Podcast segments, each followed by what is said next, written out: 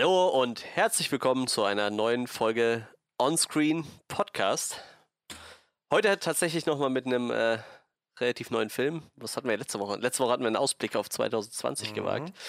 Jetzt haben wir uns äh, einen Film vorgenommen. Ich weiß gar nicht, ist der bei uns 2020 rausgekommen? Der ist letzten Freitag rausgekommen. Letzten Freitag, ja. Also quasi für uns der erste Film in 2020. Der Schwarze Diamant auf Netflix, ein äh, Adam Sandler-Film. Ähm, nicht so ein Adam Sandler. Ich nicht so ein Adam, ich wollte gerade sagen, äh, verwechselt das nicht mit Adam den Sandler. Adam Sandler-Filmen der letzten Jahre. Das ist halt durchaus ein anderer Adam Sandler-Film. Obwohl ich gesehen habe, 2017 oder so hat er auch einen Film mit, mit äh, Ben Stiller zusammen gemacht, der hm, sehr erfolgreich denselben, war. Zwar, äh, ich glaube, The Meyerowitz Stories. Ja, genau, Der genau, ist auch von denselben, ja, von denselben ja, ja. Machern, auch von den Safety Brothers. Ja, Adam Sandler in einer äh, ernsthaften Rolle. Wir werden nachher mal schauen, ob der Film was taugt. Äh, ihr habt es schon gehört, äh, ich bin Manuel, das habe ich äh, auch noch nicht erwähnt, aber wir sind auch in, in äh, vollständiger Besetzung äh, wieder dabei. Äh, unser Chef Johannes ist da. moin, moin, moin. Und unser vielleicht ja irgendwann nochmal Talking Head und Walking Dead Frederik ist auch da. Wir müssten uns wirklich irgendwas mit Witcher überlegen. Ja, vielleicht schon. Vielleicht schon. Aber ja, hallo. Wäre wär vermutlich besser. Ja, schauen wir mal, ob wir irgendwann nochmal in unserem Leben äh, Walking Dead weitergucken.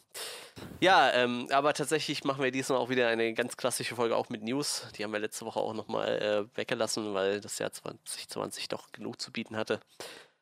Ähm, ja, drei Leute, drei Themen haben wir uns rausgesucht. Unter anderem gibt es einen äh, neuen Trailer zu Fast and Furious 9 oder der erste. Ich das bin war der sicher. erste, glaube ich. Ja.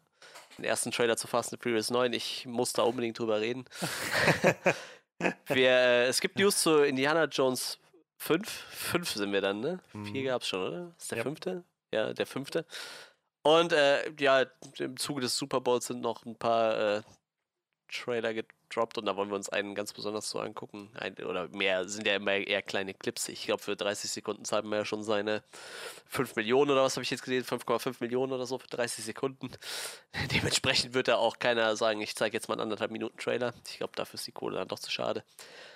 Da fragst du dich immer, wie kommen eigentlich diese ganzen äh, Marketingkosten zustande? Und dann liest du so, 30 Sekunden beim Super Bowl kosten halt 5,5 Millionen und denkst so, ja, so, so kommen die zusammen. Ja. So kommt das ja. zustande. Ich würde sagen, dann äh, wollen wir euch auch nicht lange. Achso, wir haben auch noch ein kleines, kleines Flashlight. Oh, oh ja, ein Flashlight, stimmt. Habe ich vergessen. Ähm, Bojack Horseman ist zu Ende gegangen mit der letzten Staffel. Die wievielte war das? Die sechste. Die sechste Staffel. Also das ist ja der zweite Teil von der sechsten Staffel. Genau, die war so zweigeteilt. Ja. Und Johannes als großer Bojack Horseman-Fan äh, wollte sich dann nicht nehmen lassen, da nochmal seine Abschlussgedanken zu mit uns mitzuteilen. Das kommt dann auch, das kommt dann nach den News. Ja, ähm, falls ihr keine Lust habt auf den ganzen Schmus, den wir da immer vor, vorweg erzählen. hier. Keine News, kein Flashlight, wenn ihr direkt zu der Review springen wollt oder vielleicht auch das Flashlight gerne hören wollt. Äh, geben wir euch jetzt kurz noch die Timecodes durch. Also wir werden jetzt gleich mit den Highlights der Woche starten und dann startet das Flashlight zu Bojack Horseman bei. Eine Stunde, 5 Minuten, 37 Sekunden. Und dann direkt im Anschluss geht es dann weiter mit unserer Review zu Der Schwarze Diamant bei eine Stunde, 19 Minuten, 29 Sekunden. Ja, und dann würde ich sagen, da wir ja das äh, geklärt haben, können wir direkt mit unseren Highlights der Woche starten. Highlights der Woche. Ja, und ich muss sagen, da es mir so auf der Seele brennt, ich würde gerne über diesen Fast and the Furious 9 Trailer reden. Hannes explodiert. Wieso steht der da wieder? Was soll das? Anders der kann man das nicht mehr ausdrücken, nee. Der ist explodiert. Wir haben das gesehen. Er ist aus dem Frack gekrabbelt und die Karre ist explodiert. Und er war kein Cyborg und der sah auch nicht verbrannt aus. Wie hat das funktioniert? Ja, ich, ich, ich weiß gar nicht. Man kann einfach gar nicht so viel über erzählen. Das ist halt immer dasselbe. So mhm. Stunts, die vorne und hinten nicht funktionieren würden, in mehr oder weniger noch fahrbaren Karren, stellenweise wahrscheinlich nicht mehr fahrbaren Karren und Vin Diesel, der einfach seit neun Filmen nur einen Gesichtsausdruck kann. Entschuldigung, acht Filmen, der hat in einem Teil nicht mitgespielt und in Tokyo Drift nur eine, eine Kameraauftritt, aber er hat nur einen Gesichtsausdruck in jeder Szene. Stürzt so eine Klippe runter, selbe Szene. weiß ich nicht, fängst ein Auto mit deinen bloßen Händen. Ich weiß nicht, was da auf dem, was auf dem Dach passiert ist von dem einen Auto, wo das andere gegengeflogen ist. Selber Gesichtsausdruck. Rennszene, selber Gesichtsausdruck. Steht sein Bruder gegenüber, selber Gesichtsausdruck. Das ist einfach sein stoischer Charme. Ihn kann nichts aus der Fassung bringen. Er ist, ist der Dominic Toretto. Das ist sein Blue Steel, sein der, der Blick. Wenn er den einsetzt, dann, dann wird er Fast and Furious. Das ist sein Markenzeichen. Ich glaube, ich habe das beim letzten Mal schon gesagt, dass ich glaube tatsächlich, Vin Diesel hat sehr viel Ahnung von, von Hollywood und von wie alles drumherum funktioniert und so. Ich glaube nicht, dass er ein guter Schauspieler ist, aber bei Fast and Furious, da, übertr da übertrifft er sich halt immer noch selber mit einfach immer demselben Gesichtsausdruck so. Das, ich weiß nicht, du musst ja schon sagen, dass ja, der Charakter ist halt so, das kannst du doch nicht mehr erklären. So. Ich kann mich doch, war das beim siebten Teil oder beim achten, wo er da sitzt und die ganzen Enterhaken in seine Karre geschossen wurden und einfach in jeder Szene einfach nur einmal kurz ja, acht diesen das, ja. Gesichtsausdruck so und dann einfach wieder diesen total hohlen Blick aufsetzt. Boah, ich weiß nicht. Und ich, ich habe es beim letzten Teil schon gesagt, eigentlich habe ich es bei dem davor auch schon gesagt und bei dem davor. So, ich habe eigentlich gar keinen Bock mehr, die anzugucken, aber. Wir haben letzte Woche noch beim Rück, äh, beim, beim Aus, bei der Ausschau auf 2020 kurz drüber geredet. Und du meintest noch, ah, wahrscheinlich werde ich, obwohl ich es immer wieder sage, trotzdem dabei enden, dass ich es dann gucke. Ja, und jetzt packt die Arschlöcher halt Hahn wieder aus, was halt so mit Abstand mein Lieblingscharakter in diesem ganzen scheiß Franchise ist. So. Ich, ich weiß nicht ich mochte den in Tokyo Drift und ich mochte es auch, als sie ihn dann irgendwie wieder reingebracht haben, weil die Teile ja davor gespielt haben. So, ich fand den Charakter irgendwie ziemlich cool und weiß nicht, hat Spaß gemacht und jetzt bringen sie den halt einfach wieder, nachdem der, ich glaube, seit Teil 5 oder 6 einfach tot ist. Und wie gesagt, der ist halt explodiert in dem Auto auf der Straße von Tokio. Also, Ganz im Ernst, allein schon um zu wissen, wie die das sinnvoll erklären wollen, ne? Muss ich mir den Film Du erwartest da echt eine sinnvolle Erklärung. nee, eigentlich überhaupt nicht so, ne? Ich, wahrscheinlich kommt nachher raus, das ist ein Roboter oder so. Ich meine, nach Hobbs Shaw ist ja Science Fiction bei, bei dem Franchise auch nicht mehr so weit weg. Äh, mit dem komischen Cyborg-Bösewicht da. ich, ich könnte mir fast halt. vorstellen, dass sie, dass sie das. Äh, den Mission Impossible Stunt bringen und, und sagen, das war halt irgendwie jemand anders, der eine Maske auf hatte oder so. Ja, wahrscheinlich wird es irgendwie genau so laufen keine Ahnung, ey, ganz im Ernst, die ganzen Stunts sind halt, äh, den muss halt immer noch irgendwie einen draufsetzen und es geht halt schon lange nicht mehr einfach nur darum, mal ein Autorennen zu fahren, so. Weißt du, hätten sie doch äh, Dominic Toretto einfach weiter an seinem Marcel Ferguson Trecker da mit seinem Sohn rumschrauben lassen, dann wäre es gut gewesen, so. Aber nee, dann taucht halt John Cena auf, der scheinbar sein Bruder ist. Keine Ahnung, wo der herkommt und warum der Achteile nicht erwähnt wurde. Ist irgendwann schon mal vorbereitet, dass er einen Bruder hat? Ich glaube nicht. Vielleicht in Teil 8 oder so, ich weiß nicht. Aber Familie geht über alles so, dann kannst du halt auch irgendwo noch mal einen Bruder aus dem Hut ziehen. So, ich, ich Für meinen nächsten Trick brauche ich ein Familienmitglied. Das ist halt schon so Soap-Opera-Charakter irgendwie. Ja, einmal, irgendwie schon. Und auf einmal gab es einen Bruder. Mal davon ab, dass ich mir John Cena und Vin Diesel irgendwie nicht als Brüder vorstellen kann. Also das, nee. das ist so ein ziemlich großer Punkt. Also ich meine, der Film bietet, also der Trailer bietet viel für mich jedenfalls, wo ich das Gefühl habe, ich glaube, da werde ich mit nicht mit Freund irgendwie mit diesem Film. ähm, aber ich glaube so gerade mit, mit dem Konzept, dass die beiden Brüder sein sollen, die irgendwie wahrscheinlich zusammen eng zusammen aufgewachsen sind und so. Ich, ja, keine Ahnung. Es, äh, so langsam hat sich dieses Family-Thema auch ein bisschen ausgenudelt, habe ich das Gefühl. Nicht nur das, nicht nur das. Ich meine, neun. Es ist so surreal, eine neun in diesem, in dem Logo schon ja. zu sehen. In einem Trailer für einen, für einen, für einen Blockbuster-Film. Das ist mittlerweile die neunte Fortsetzung. Ja, Was hast du doch sonst schon noch dabei, Trash ist das der zehnte Film, ne?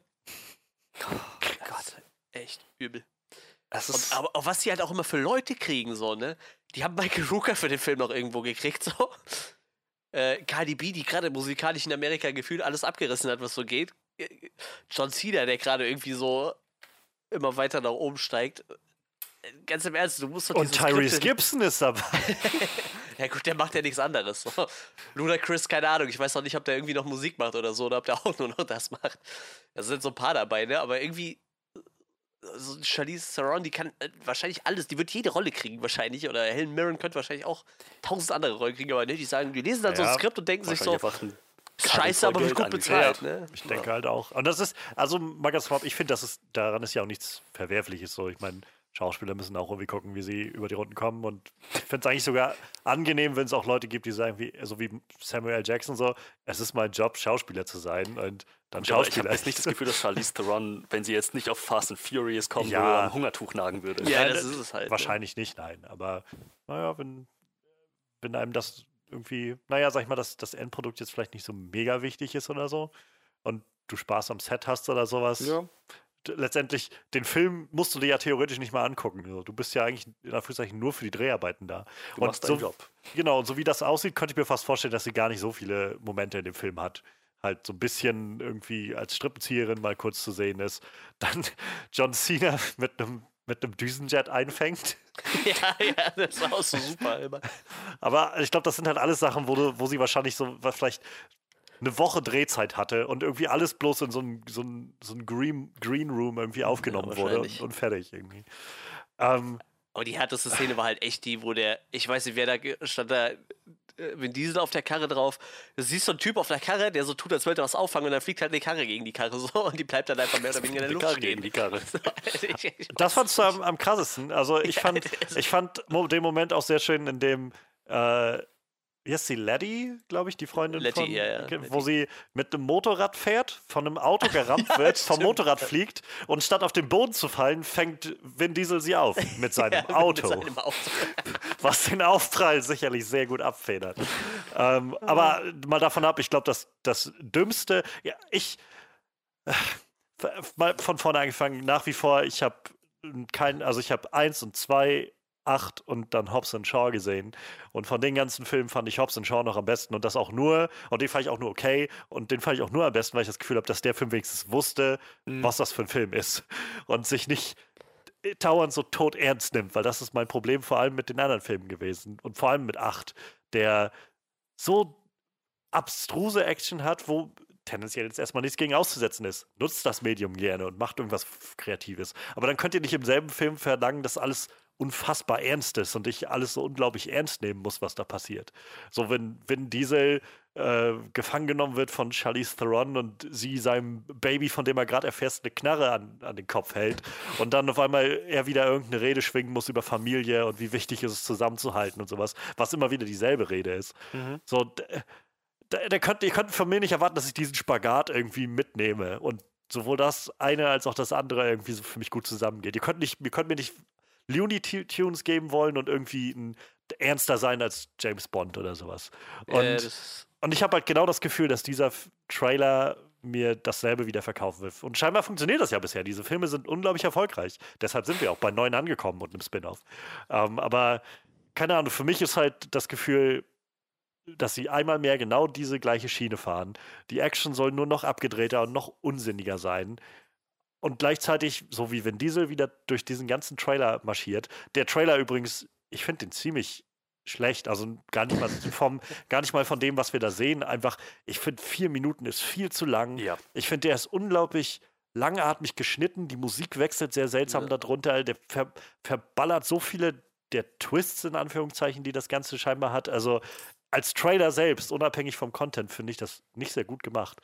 Und naja, wie gesagt, Vin Vin Diesel rennt die ganze Zeit wieder rum mit diesem unglaublich ernsten Blick in, im Gesicht, wo er, wo mir immer das Gefühl vermittelt wird, er, er scheinbar glaubt er, dass er da ganz, ganz große Emotionen transportiert, weil er das alles sehr ernst nimmt oder so. Und wie gesagt, ganz offensichtlich für viele funktioniert das, für mich funktioniert es nicht. Ähm, und gleichzeitig will, will er dann, dass, dass ich ihm abkaufe, dass er mit einem Auto über eine Klippe fährt und sich der, das Seil eine, einer abgerissenen Brücke in den Reifen einhaken lässt und damit das gesamte Auto einfach wieder nach oben katapultiert wird. Der Reifen würde einfach abfliegen. Das, das war's. Das sind keine Granitsteine, diese Autos. Also, äh, und das ist halt das, was ich meine. So, ihr könnt gerne sowas machen und sowas Abgedrehtes tun, aber dann müsst ihr den Rest des Ganzen vielleicht auch auf diesen Ton anpassen, denn ich kann nicht beides schlucken. Das, das funktioniert für mich einfach nicht. Dieser Spagat ist mir zu groß und dafür finde ich, wie gesagt, Vin Diesel auch nicht, nicht sympathisch genug wie so ein The Rock oder so, wo ich das dann schlucken kann, um einfach diesen, ja, okay, ist halt ein bisschen dämlich und so wie für mich das Ende von Hobbs Shaw, wo ich das Gefühl habe, dieser ganze Akt da in Samoa ist irgendwie ziemlich überflüssig. Aber es ist wenigstens unterhaltsam genug, weil äh, Dwayne Johnson irgendwie so ein eigenes Charisma hat, mit dem er irgendwie die Leute und, und den Zuschauer irgendwie an sich bannen kann. Das Gefühl habe ich nicht bei Vin Diesel. Und keine Ahnung. Also, das ist halt, äh, ich kann mir vorstellen, dass das für viele Fans richtig geil ist. Ich habe das Gefühl, dass das, naja, keine Ahnung, dieselben Sachen macht, die es immer schon gemacht hat. Äh, es gibt in dem, im Trailer, äh, irgendwo hatte ich es äh, seit dem letzten Film noch gesehen, wo sie darauf hingewiesen haben, dass Tyrese Gibson scheinbar nur diese eine Rolle hat, irgendwie immer wieder an einem Auto zu sitzen und irgendein Oh mein Gott, was mm, passiert ja, hier Spruch ja, zu bringen. Ja. Und sie bringen genau das in diesem Trailer. Er sitzt in diesem Auto mit einem Düsenantrieb drauf oder so und sitzt irgendwie, mir geht mein Arsch in Flammen auf oder irgendwie sowas. Und ich denke, keine Ahnung. Ganz offensichtlich ist das Gefühl dieser Leute, die das Ganze machen, dass kann, oder ich will gar nicht so von oben herabwirken. So. Es gibt viele Leute, die genau das abfeiern und die das so toll finden. Ich, ah, ich finde da einfach überhaupt keinen Zugang zu. Und ich habe halt das Gefühl, dadurch, dass sie auch nicht scheinbar versuchen, so ein bisschen mal anderen, wenigstens ein bisschen frischen Wind reinzubringen, ähm, werden sie es auch nicht schaffen, mich damit irgendwie ins Boot zu holen. So, wie gesagt, Hobbs Shaw war noch am ehesten das, wo ich das Gefühl hatte, ja, da kann ich mich drauf einlassen. Das ist jetzt alles zwar auch dämlich, aber nicht so ernst alles. Ein bisschen. Der, dieser Film war wenigstens so self-aware genug, so selbstbewusst genug, ähm, diese Sachen anzusprechen irgendwie mit mit Idris Elba, der einfach sagt so, look at me, I'm Black Superman, so und, mhm. und solche Sachen. Und das, das hilft mir einfach dann das Ganze als so ein, so ein schlockigen B-Action-Movie irgendwie hinzunehmen und dann funktioniert das. Aber bei Fast and Furious 9, wie gesagt, ich glaube, sie sind mittlerweile einfach so high von ihrem Gefühl, dass sie das absolute Action-Franchise sind. Ach, nee, also mein, meins ist es nicht. Nee. Ich, ich bin halt echt an dem Punkt, dass ich immer so, wenn, wenn ich mir so einen Film angeguckt habe und merke ich, wie, wie kacke ich die finde, dass ich mir dann halt echt Tokyo Drift nochmal angucke, so, weil einfach keiner von diesen Leuten da mitspielt. Das ist einfach ein komplett neues Setting und es geht halt nochmal um Autos, um Driftrennen so, das ist einfach nochmal was komplett anderes. So, das, ich weiß nicht, ich kann dem einfach viel, viel mehr abgewinnen. So. Ich finde das echt super furchtbar. Davon ab, äh, also ich finde halt, sag mal, selbst wenn man das halt irgendwie ausklammert und, und so einfach sich auf diese, diese visuelle Ebene einlassen kann, ich finde, selbst in dem Zusammenhang bietet mir jedenfalls der Trailer nicht viel Anreiz irgendwie, habe ich das Gefühl. Also vieles davon ist so, wo ich das Gefühl habe, das habe ich alles schon mal irgendwie gesehen. Es gibt am Anfang so einen Moment, da wo Letty von ihrem Motorrad geboxt wird, irgendwie, wo so eine, so eine Dschungel-Verfolgungsjagd ist oder so. Da habe ich das Gefühl, das habe ich schon zigfach gesehen. Dann gibt es diesen Moment, wo irgendwie so ein riesiger Truck durch die Stadt ballert. Ich habe das Gefühl, das ist fast eins zu eins aus Deadpool 2, wo einfach so ein, so ein massiver Truck durch die Gegend fährt. Ja und Autos umrammt und so. Und dann gibt es halt, wie gesagt, diese Momente mit dem, mit dem Jet und wo sie dann von der Brücke fliegen. Und ich das Gefühl habe, naja, davon sieht aber auch nichts so überzeugend aus, dass ich das Gefühl habe, oh ja, das kann ich jetzt glauben. So, das sieht halt alles sehr nach, naja, standardmäßigem CGI aus, sag ich mal. Mhm. Und keine Ahnung, das ist halt, wo ich dann das Gefühl habe, was, was soll ich daraus jetzt noch mitnehmen? Also, dann, dann habe ich halt nicht mal, ich, und ich bin ja sowieso schon jemand, der sich schwer damit tut, irgendwie sich einfach nur zwei Stunden auf diese visuelle Erfahrung einzulassen, wenn es nichts mehr dahinter für mich zu greifen gibt. Und habe nicht das Gefühl, dass dieser Film mir da mehr gibt. Vielleicht hat man da mehr den Bezug zu, wenn man halt gerade Hahn und sowas kennt. Aber selbst das ist halt, wo ich mich frage, wieso ballert man das in den Trailer rein? Hätte es nicht gereicht, einfach nur Justice is coming zu schreiben, so wie alle Leute davon reden, dass es Zeit wird, Justice für, for Hahn. So, dann, dann mach doch einfach das, statt, statt den Moment in den Trailer zu packen, wenn er wieder auftaucht. Also, ich, keine Ahnung. Ich, vielleicht liegt es halt auch daran, dass äh, die Filme ungefähr so teuer verkauft werden wie Asylum-Produktion. So. Ja, wahrscheinlich. Also du kriegst so acht Fast and Furious Filme für 32 Euro auf Blu-ray. Das ist halt so 4 Euro pro Film. Dafür kann ich mir halt auch Sharknado kaufen oder so. Vielleicht ist da ein Zusammenhang. Ach nee, ach nee. Ja, eigentlich sollte man aufhören, wenn es am schönsten ist, so, ne? Aber also für mich nach Teil 3 dann. Angeblich planen sie ja mit 10 den Abschluss zu machen. Weißt du, dass das Ganze ja jetzt auch den Namen The Fast Saga bekommen hat? Das fand ich schon echt crazy. Und mit dieser Betitelung vor allem, die die ganzen Filme haben. The Fast Saga. Ja, es kommt ja auch noch ein, äh, ein Film mit einer weiblichen Hauptrolle. Ja, mit so einem weiblichen Setting irgendwie. Was auch immer. Vielleicht kriegt Charlie Theron ihren Solofilm dann oder ich weiß nicht. Oder Letty in der Zeit, wo sie halt nicht im Team Also, war. wenn, wenn das Ganze den bisherigen Wegen folgt, dann wird mir dieses Spin-off vielleicht oder wahrscheinlich besser gefallen als der Rest, aber ähm, also ich finde es halt, ich finde halt so abgedreht irgendwie, dass dieses nachdem wir hatten The Fast and the Furious, Too Fast to Furious, The Fast and the Furious Tokyo Drift, Mhm. Fast and the Furious, Fast Nein, Five. ohne The, nur Fast and Furious, glaube ich. Daran Ah, okay, Fast and Furious, Fast Five, dann, äh, was war Fast and Furious Six. 6? Einfach Dann Six. Furious 7. Furious, genau, Furious 7, äh, Fate of the Furious war der achte und jetzt kommt Fast and Furious 9, dessen inoffizieller Titel Fast 9 oder F9 einfach nur ist. Diese Betitelung ist wow, also... Ich meine, da war ja echt Fate of the Furious mit Fate wegen 8, der da irgendwie noch so. Der, Hm. aber sie haben nicht mal ne? nee, sie haben nicht mal die Achter reingestellt in das Ganze. Aber das, das wäre doch kreativ gewesen, so irgendwie. Aber das Geilste ist halt The Fast and the Furious and, und Fast and Furious. Das ist halt echt. Da hat wahrscheinlich irgendwo einer gesessen und sich so gedacht: Boah, der, der Titel, Junge, der, der ist stimmig. Den nehmen wir. Oh, nee, ey, das, das geht überhaupt nicht. Das ist halt echt. Aber tatsächlich leider mit äh, Hahn haben sie mich halt jetzt doch echt ein bisschen neugierig gemacht. Es gibt ja die, äh, die The oder, oder so, so Theorien und, und äh, bisschen auch Wünsche, dass sie halt den Brian wieder zurückbringen. Ich glaube, weil seine Frau ist ja jetzt, also die seine Frau spielt in dem, in den anderen Filmen, ist ja, glaube ich, jetzt auch in diesem Film dabei.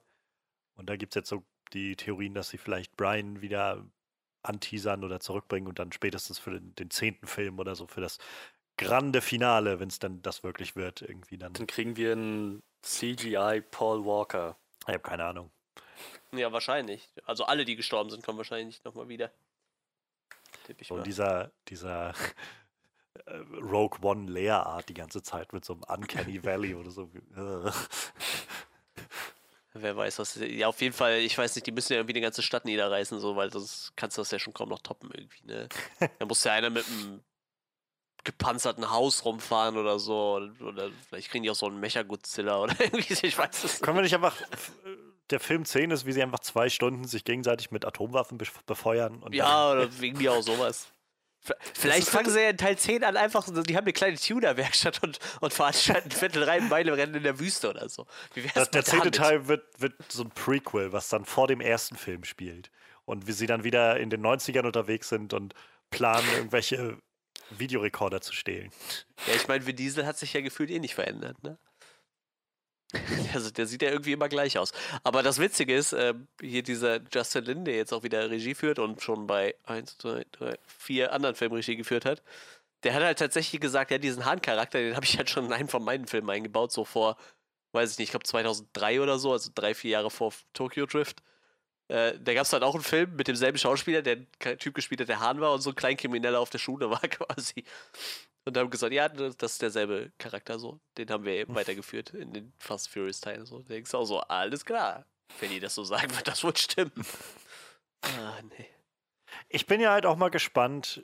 Also, ich meine, ich werde den Film, glaube ich, nicht gucken. Aber Ich Ähm, ich wäre halt schon gespannt, so ein bisschen, gerade weil sie ja so teasern auch äh, oder darauf ansetzen, so, nachdem wir Vin Diesel gegen The Rock und Vin Diesel gegen ähm, Jason Statham hatten, kommt jetzt halt Vin Diesel gegen äh, John Cena, so das der neue Clash der Muskelpakete. Und ähm, gerade kurz vor Hobbs and Shaw, bevor der rauskam, sind so die Details halt offen geworden, dass es halt richtig komplexe Verträge gibt zwischen den ganzen Schauspielern, wenn die da einstellen. Gerade, also, oder Fokus liegt auf Schauspieler. Bei den Frauen ist es wohl tatsächlich nicht so, dass sie da Wert drauf legen, aber die Vin Diesels, Jason Stathams, Dwayne Johnsons und so weiter, die legen wohl alle sehr viel Wert darauf, dass halt in den, Kon in den Contracts, in den Verträgen immer drin steht, wie viel die einstecken und das ausgehandelt wird von ihren Agenten, dass sie halt nicht so oft irgendwie niedergeschlagen werden oder dass sie wenigstens so viel austeilen wie der andere oder sowas. Und ähm, ich kann mir gut vorstellen, dass man, wenn man das im Hinterkopf hat und diesen Film jetzt sieht, wahrscheinlich ein ähnliches Szenario wieder sehen wird. Das darauf hinausläuft, dass Vin Diesel und John Cena sich so prügeln, dass der eine boxt ihn durch die, den an durch die Wand und dann nimmt der nächste ihn wieder hoch und boxt ihn wieder zurück durch die Wand oder sowas. Und so dass halt alle irgendwie so möglichst 50-50 dasselbe ausgetragen haben. Kämpfe werden dann irgendwie unterbrochen durch irgendwelche Explosionen oder irgendwas, sodass halt niemand der klare Sieger sein kann oder so. Mhm. Und das Ende wird dann wahrscheinlich so eine Nummer wie bei, äh, ich weiß nicht, welcher das war, mit Jason Statham, wo The Rock, äh, wo, wo Vin Diesel dann einfach ein, ein Parkhaus in Schutt und Asche tritt oder so und äh, Jason Statham dann irgendwie darunter fällt, aber halt nicht, dass er im physischen Kampf geschlagen wird, so weil also ich sehe das so ein bisschen so kommen, weil ich glaube, diese Filme sind so auch auf diese, diese Männlichkeit versessen und ähm, gerade weil dann auch dann, als das rauskam, so ein Statement, was dann kursierte, war so ein, naja, man darf halt auch nicht vergessen, jeder dieser Figuren ist halt die Lieblingsfigur von irgendjemandem. Und das, dann frage ich mich halt so, was soll das jetzt bedeuten? Dass Leute, die irgendjemand hat gerne, weiß ich nicht, Ludacris Charakter und kann nicht, kann nicht vertragen zu sehen, wie der irgendwie eine Niederlage hin, hinnimmt in dem ganzen Film oder so. Die, die, kriegen doch alle nie was ab. Das ist doch meistens nur wenn Diesel, der sich prügeln muss. So. Der Rest steht doch, ja, oder halt damals The Rock, der ja, jetzt ja. nicht mehr da ist. Aber ich meine halt nur so vom Konzept her. Also, ja. das, das, glauben die Leute, dass es das ist, also dass die Studiobosse glauben, das ist das Problem. Leute gucken das nicht mehr, wenn sie mal sehen, dass, dass die in einem Film auch nur eine Niederlage hinnehmen müssen. Vor allem ganz weiß, im Ernst, vielleicht liegen ne? sie damit gar nicht mal falsch. Wer kann die schon einschätzen, diese Audience? Das, das ist ja nur jetzt ein Film, wo Vin Diesel ja so fest im Sattel sitzt, ne? Also ganz im Ernst, wenn der John Cena eigentlich und sagt so, ja, aber ich will wenigstens genauso viel auszahlen wie der. Ich glaube, der wäre eigentlich in der Position zu sagen, so, ja, dann gehst du halt wieder so, weil ich meine, das ist sein Ding, so. Ich, sind wir mal ehrlich, ne? Also, also ich, ich glaube, glaub, das wird ohne ihn keiner mehr gucken, wahrscheinlich. Ich glaube, es gab halt ähm, die, die, die Berichte, dass ähm, bei Fast and Furious 8 war das ja, wo, wo Vin Diesel dann Rogue gegangen ist und ähm, Dwayne Johnsons Auto kaputt gefahren hat. Und dann sollte es eigentlich wohl diese Szene damit enden, dass, ähm, dass Vin Diesel halt dann so zu dem Auto geht und, und Dwayne Johnson dann so auf dem Boden da liegt in, in dem Auto und irgendwie, oh, du hast uns verraten und sowas labert und Dwayne Johnson sich wohl dafür stark gemacht hat, zu sagen, wie, ähm, machen wir es bitte nicht so demütigend. Ich möchte wenigstens sitzen. Und deshalb sitzt er dann jetzt in der Szene und wenn, in diesem Autowrack, wenn, wenn Diesel dann zu ihm kommt. Also, keine Ahnung, irgendwie werden die da wahrscheinlich hochkomplexe. Das ist eigentlich so ein, so ein kindlicher Schwachsinn, wenn man mhm. sich das vor Augen führt. Weißt du, es geht, geht nicht mehr darum, irgendwie eine, interessante Geschichte zu erzählen oder so, oder wenigstens eine, eine, eine, spannendes, spannende Action darzulegen oder so. Stell dir mal vor, die ganzen John Wick-Filme wären so darauf ausgelegt. das, das ist sowieso so eine Sache, die ich, keine Ahnung, weißt du, Leute beschweren sich gerne immer wieder über Mary Sue's, darüber, dass halt gerade bei weiblichen Figuren wird auf einmal die Lupe angelegt und gesagt, das ist aber schon ganz schön unrealistisch oder sowas. Aber dass, dass ein Haufen von diesen Macho-Action-Helden es nicht verträgt, mal irgendwie auch, auch mal einzustecken in diesen ganzen Sachen. Das ist ja so, ich weiß nicht, ob ihr einige der, der Steven Seagal-Filme kennt oder sowas. Mhm. Als Jugendlicher habe ich die ganz gerne geguckt. Mittlerweile, also zum einen finde ich die nicht mehr sehr gut und zum anderen, äh, nach dem, was man so weiß, ist Steven Seagal einfach eines der größten Arschlöcher, die man sich nur vorstellen kann. Ähm, aber da, die ganzen Filme sind also darauf angelegt, weil der Typ das nicht ein, nicht, nicht in seinen Kopf kriegt, dass das vielleicht auch mal was Mitnehmendes sein kann, ihn mal überhaupt unter Druck zu sehen. Er rennt halt immer durch und macht halt die ganzen Lakaien von den Leuten und den Endboss fertig im Nix, so. Weil er das halt nicht anders ab kann, scheinbar. Dass, dass, dass man ihn vielleicht auch mal verletzlich sieht in diesem Film oder so. Er muss halt immer so eine Ein-Mann-Mördermaschine sein, die unzerstörbar ist und unangreifbar ist und den anderen immer haushoch überlegen. Und ja, keine Ahnung. Das ist vielleicht was, wo man irgendwann den Bezug zu diesen Figuren verliert, aber was mhm. weiß ich. Also. Ja, ich weiß auch nicht. Ich bin mal gespannt. Vielleicht hören die nach dem zehnten Teil ja doch noch nicht auf. Wer weiß. Es gibt ja jetzt auch noch eine Zeichentrickserie, ne? Stimmt, ja so eine animi animierte Serie, ne? ja, Netflix. ich habe gerade gelesen, da geht es um äh, Dom Torettos Cousin, Cousin sowas, ja, und er spielt aber auch schon mal mit. Das ist ganz schräg irgendwie. Ja, äh, 22. Mai, ne, bei den Amis. Ich weiß nicht, wie es bei uns aussieht. Wahrscheinlich dann ja, auch wahrscheinlich 22. Nee, da steht auch nur 22 in Amerika. Ja, da wird er bei uns wahrscheinlich einen Tag früher kommen oder so. Denke ich mal. Ja. Ja, ich habe keine Ahnung. Gehen wir einfach mal weiter zum nächsten Thema. Ähm, ja, ich würde sagen, äh, Das ist ein Highlight. der Super Bowl war. Und der Freddy wollte uns, glaube ich, was dazu erzählen. Äh, ja, es gab. Das, Entschuldigung, das klingt, als ob du uns jetzt erzählen willst, was, wer Ja, gespielt hat, wer gewonnen hat. Drei Touchdowns! Woo! Tatsächlich habe ich keine Ahnung. Äh, ach so, doch, doch, die.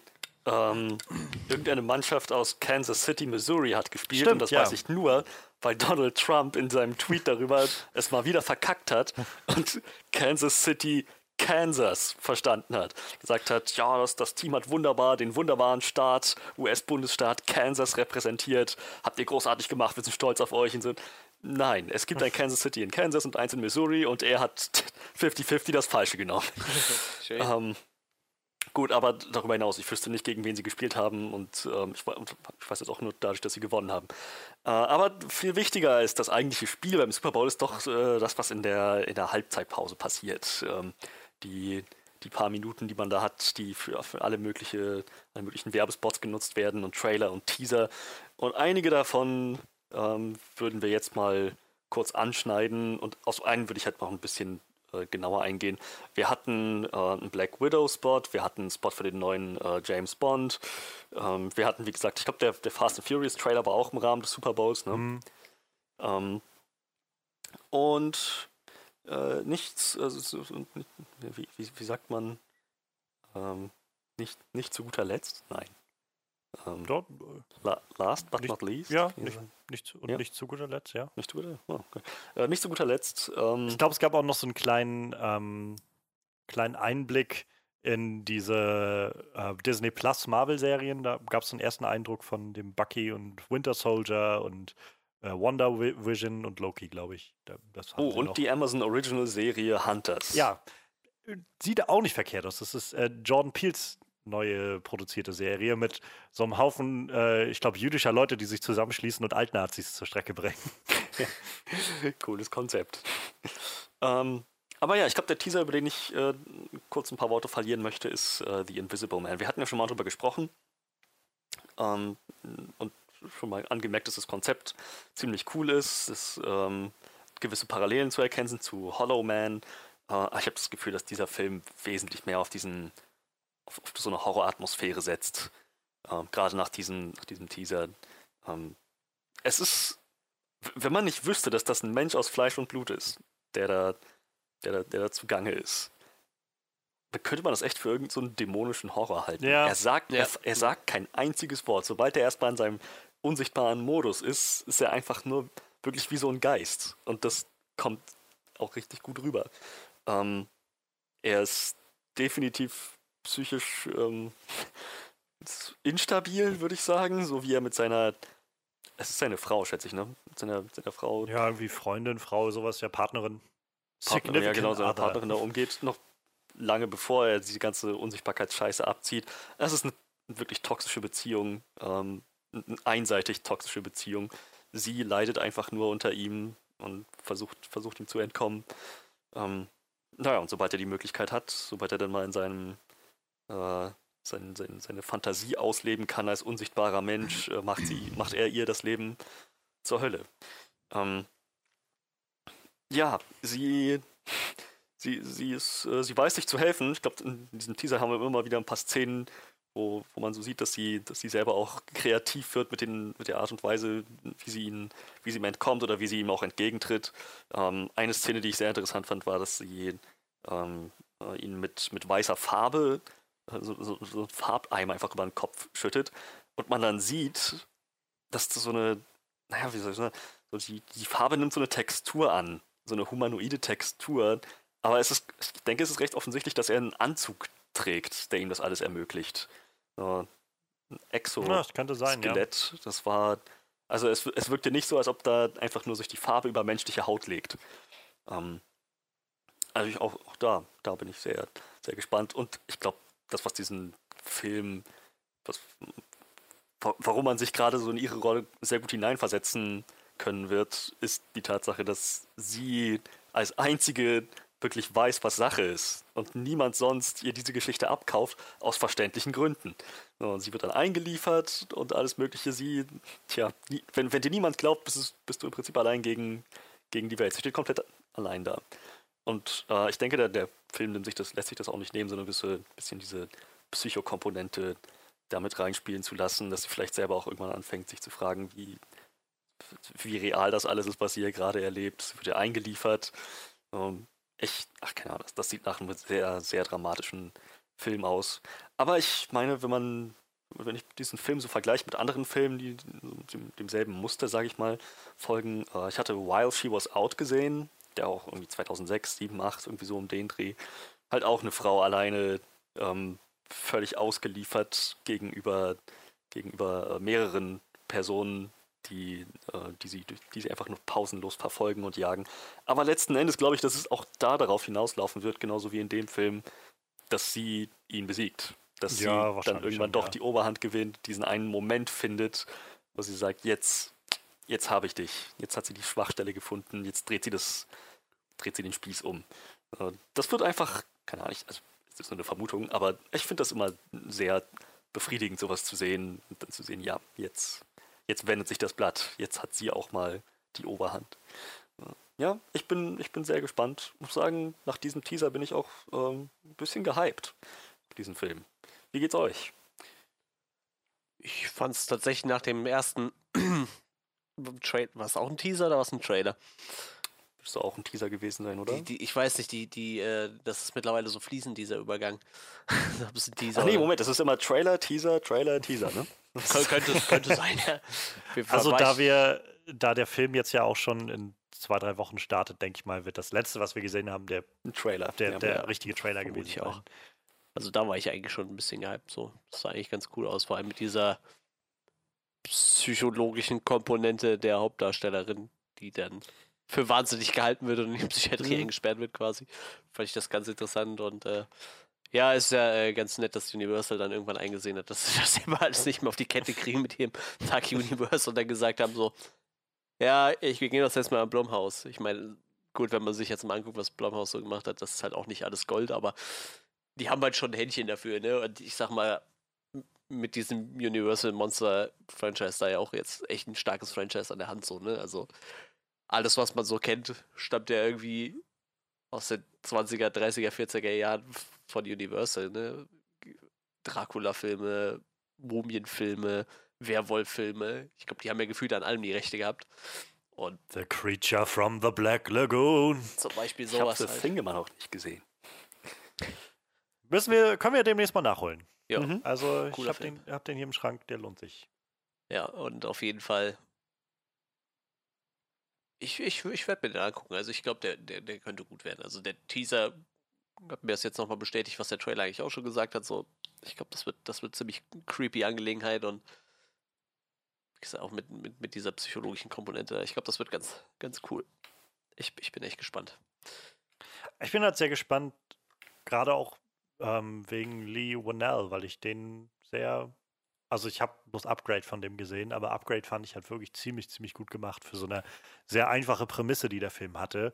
War der sehr, sehr mitnehmend so und sehr spannend. Und ich glaube, dass der gut in dieses, diese Horrorecke gut reinpasst. Also ähm, zumal, ja, das, ich glaube, das ganze fällt halt, so wie es jetzt jedenfalls auf mich wirkt, sehr gut in diese Ecke von Horror, die ja, die mich auch noch irgendwie abholen kann, wo ich mhm. halt das Gefühl bekomme, ähm, hier geht es halt vor allem nicht nur darum, ähm, irgendwie Leute auf möglichst kreative Art umzubringen oder so, sondern es geht hier darum, wirklich Spannung zu erzeugen, wirklich dir beim Zuschauen irgendwie so das, das Blut in den Adern gefrieren zu lassen und ähm, naja, auch irgendwo über das Ganze hinaus was zu sagen. Also das, so wie ich zum Beispiel bei It ähm, sehr gut fand, dass man dieses Konzept, dieses gruselige Konzept von diesem Clown, der sich irgendwie in alles verwandeln kann und so, so angewandt hat, um irgendwie das Ganze mit so, mit so einer Thematik von, von so Traumata der Kindheit und sowas zu verbinden, finde ich, ist das eigentlich eine, schöne Herangehensweise, diesen Invisible Man auch dafür zu nutzen, zu sagen, naja, ich meine, also ich finde es schon ziemlich deutlich, wie der Trailer das schon, nur dieser Clip irgendwie von 30 Sekunden das verkauft, so dieser, äh, dieser Gedanke von, naja, wenn, wenn zu Hause irgendwie jenseits der, der Augen der Öffentlichkeit irgendwas passiert ähm, und die Frau irgendwie zu Schaden kommt, dann ähm, und sie sich dann wehrt, dann wird sie eher als verrückt abgestempelt und in die Klinik eingeliefert, als dass man irgendwie ihr Glauben schenkt. So. Und das halt überhaupt mit dieser toxischen Beziehung da, also das zu verbinden, das ist, finde ich, eine sehr gute Idee. Ich kann mir gut vorstellen, dass daraus ein ziemlich, ziemlich spannender Film wird. Ja. Das denke ich auch. Ist ja auch nicht mehr, wie gesagt, nicht mehr lange. Ich glaube, 27. Februar startet der. Ich habe das Gefühl, das wird ein schöner Frühling. So Spätwinter, Frühling. Ja. Ja, wir haben ja, Ja, die- äh, bis jetzt ist ja echt relativ dünn gewesen im Kino, ne? Tatsächlich. Ah, ja, es ist also keine so großen Sachen, aber Ja. also ich glaube, das Ding ist halt, also Knives Out kam jetzt Anfang, äh, Anfang Januar, der war halt sehr gut. Jojo Rabbit startet jetzt gerade bei uns endlich auch Ja. diese Woche. Das heißt, ich werde ihn jetzt bald sehen. Little Women startete jetzt gerade, aber das sind halt alles so eher so die kleineren, die jetzt für die Oscars auch relevant werden, die Filme. Ähm, so an großen Blockbustern. Nächste Woche Birds of Prey, ne? Genau, ich. das wird so der erste größere Blockbuster und dann äh, Invisible Man, denke ich auch, wird, wird dann so einer der, ich glaube, der finanziell ein bisschen mehr einschlagen wird, Ich größere wollte- Wellen schlagen wird. wollte tatsächlich gerne eigentlich noch äh, Bad Boys gucken, tatsächlich. Weil der ja doch relativ okay angekommen ist bei den Kritikern, muss man sagen. Ja. ne? So, so schlecht Und nicht. finanziell ist der halt auch gerade ziemlicher Hit, so der hält sich und hält sich und hält sich an der, Ja. an den Kinocharts. Ja, ich finde das schön, weil Will Smith doch viel Scheiß abgeliefert hat in den letzten Jahren. Aber der hat so seit ein paar Filmen, habe ich immer so das Gefühl, also bei den Filmen, die da gefloppt sind, lag es nicht an ihm so. Also tatsächlich hat er sich scheinbar mal wieder gefangen. Das finde ich eigentlich ganz nett. Ich mag den nämlich sehr gerne. Der ist irgendwie sehr sympathisch. Auch irgendwie, wenn er so mal in irgendeiner amerikanischen Show sitzt oder so. Immer sehr witzig. Scheint Mich stört immer einfach so ein bisschen dieses Scientology-Ding. Das Ja. ist so, glaube ich, noch am ehesten, wo ich immer das Gefühl habe, so, ach, musst du auch noch bei Scientology sein? Oh, tu das noch. Ist Tom Cruise da eigentlich noch? Von dem Ja, ja, der ist- ja. Der, also, ich hätte nichts davon gehört, dass der da rausgegangen wäre. Ja, Ich glaube, das hätte große Wellen geschlagen, wenn der Scientology verlassen hätte. Wer weiß. Was glauben die nochmal alles für einen verrückten Scheiß? Keine Ahnung. Aliens und. Ja, ich glaube, ähm, irgendwie so eine Alien-Rasse, bei der irgendwie der, der irgendjemand hatte da Aliens geopfert und die Seelen dieser Aliens sind jetzt in uns und müssen wieder befreit werden oder irgendwie sowas in der Art. Will Also- Smith ist ja auch da, ne? Ja, ja, das, Ja, das, ja, darum ging es gerade, ja, genau. Darum ging es eigentlich. das sind halt sehr viele irgendwie. Also Ich war äh, viele in Hollywood. in, in, in Schottland, in Edinburgh, ist eins von den Gründerhäusern, von denen da war ich. Also, das ist jetzt kein Scientology-Haus mehr, aber damals war das eins der erstes in Europa, glaube ich. Und äh, da ist halt noch im Rundbogen eingemauert, so ein, dieses Scientology-Logo, ich weiß nicht, in so ein komisches und da ist so ein fetter Scientology-Schriftzug. War aber auch eher Zufall, dass ich da gelandet bin. Ich habe das dann danach gegoogelt, was es damit auf sich hat mit dem Haus. ist jetzt, glaube ich, einfach ein Bürogebäude oder so, ne? Aber war früher irgendwie mal so ein Scientology-Headquarter in Europa. Ich glaube, bei Netflix ist im Moment Battlefield Earth ähm, der Film. Und äh, Battlefield Earth ist ein Film mit John Travolta ähm, und ähm, ähm, ähm, Forrest Whitaker, wo- die, glaube ich, sehr prominente Rollen spielen. Ich habe ihn nie gesehen. Dass, er gilt als so einer dieser unfassbar schlechten Filme. Und ähm, es ist wohl so ein, so ein inoffizielles Scientology Prestigeprojekt gewesen, wo halt, weil, also John Travolta ist, glaube ich, auch sehr, sehr involviert bei Scientology und so. Und äh, die das angetrieben haben und auf dieser Mythologie irgendwie von Scientology auf der Grundlage diesen Film irgendwie angestoßen haben. Und ja, es ist, es ist äh, weird. Also. Gilt als einer der größten Flops der Filmgeschichte. Respekt. Ja, genau. Allein deshalb müsste man sich den ja jetzt eigentlich mal angucken. So, so Filme mag ich. Das ist ein bisschen wie hier, äh, ah, wie heißt denn der schräge Regisseur? Äh, ich weiß es nicht mehr. Der auf jeden Fall auch glaubt, der wäre in Hollywood die große Nummer gewesen damals. Und äh, ich weiß nicht, die gibt es auch mit, gibt es nicht mit von, von äh, Tim Burton eine Verfilmung zu dem seinem Leben? Ach so, äh? Ed Wood meinst Ja, du? ne? Edward, genau. Ich, ich mag diese, dieser Plan 9 from Outer Space, der ist halt einfach so kacke, dass er echt schon wieder so eine hohen Unterhaltungswert hat. So. Das ist halt echt richtig krass. Ja, das ist halt wie The Room so. Das ist halt diese, diese Geschichten von Leuten, die, die unfassbar motiviert sind und unfassbar viel Elan und Ja. so dazu bringen, aber halt einfach nicht das Talent haben. Ja, Und vielleicht, da vielleicht kommen Uwe halt Boll, dann, ne? da kommen halt dann diese, diese ganz einzigartigen Sachen raus irgendwie. So, so Sachen, wo du halt das Gefühl hast, das ist halt, das ist halt nicht hier rausgekommen, weil irgendwie sich jemand nicht drum geschert hat oder einfach jemand, weiß ich nicht, zu, zu gleichgültig an was rangegangen ist oder so, so einen Wischiwaschi-Film gemacht hat durch Studio irgendwie Ja. ähm, Eingriffe, sondern einfach, weil jemand eine ganz konkrete Vision hatte und bis zum Schluss daran festgehalten hat. Und naja, niemand irgendwo da war, der mal gesagt hat, vielleicht brauchst du ein paar Jahre Schulung darin oder so. Ja, ja. Wer weiß das schon. So, weg von Scientology, weg vom Super Bowl. Auf geht's zu äh, Johannes seinem Thema. Was hast du denn rausgesucht? Ja, ähm, wir, ich dachte, du sagst jetzt schon irgendwie auf äh, in, in die Pyramide oder sowas. Ich, Denn, äh, äh, das ist alles so lange her, dass ich die Filme gesehen habe. Ich kann da gar nicht so viel zu Also eine sagen. Pyramide war, glaube ich, nicht so wirklich dabei, aber ähm, sowas in der Art, wie die Gruft oder so. Denn äh, ja, also das Thema, was ich mir rausgesucht habe, ist relativ klein, sag ich mal, aber ich glaube, das könnte bald wieder sehr groß werden.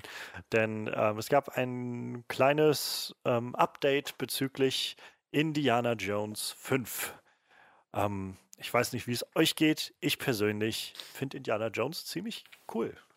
Ähm, ich mag nicht alle Filme von Indiana Jones, aber ich gerade eins und drei finde ich sind sehr, sehr großartig.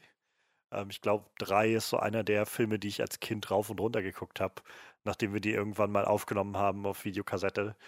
Ähm, und ja, zwei finde ich, ich, viele finden zwei auch sehr cool und ist ein bisschen actionlastiger. Ich finde zwei einfach sehr, sehr gemein. Der ist irgendwie sehr so mit, weiß ich nicht, mit Affenhirnen, die gegessen werden. Und ich weiß nicht, ich fand zwei irgendwie immer sehr. hm. Und naja, vier ist ja das Sequel, wo schon mal so viele Jahre zwischenlagen.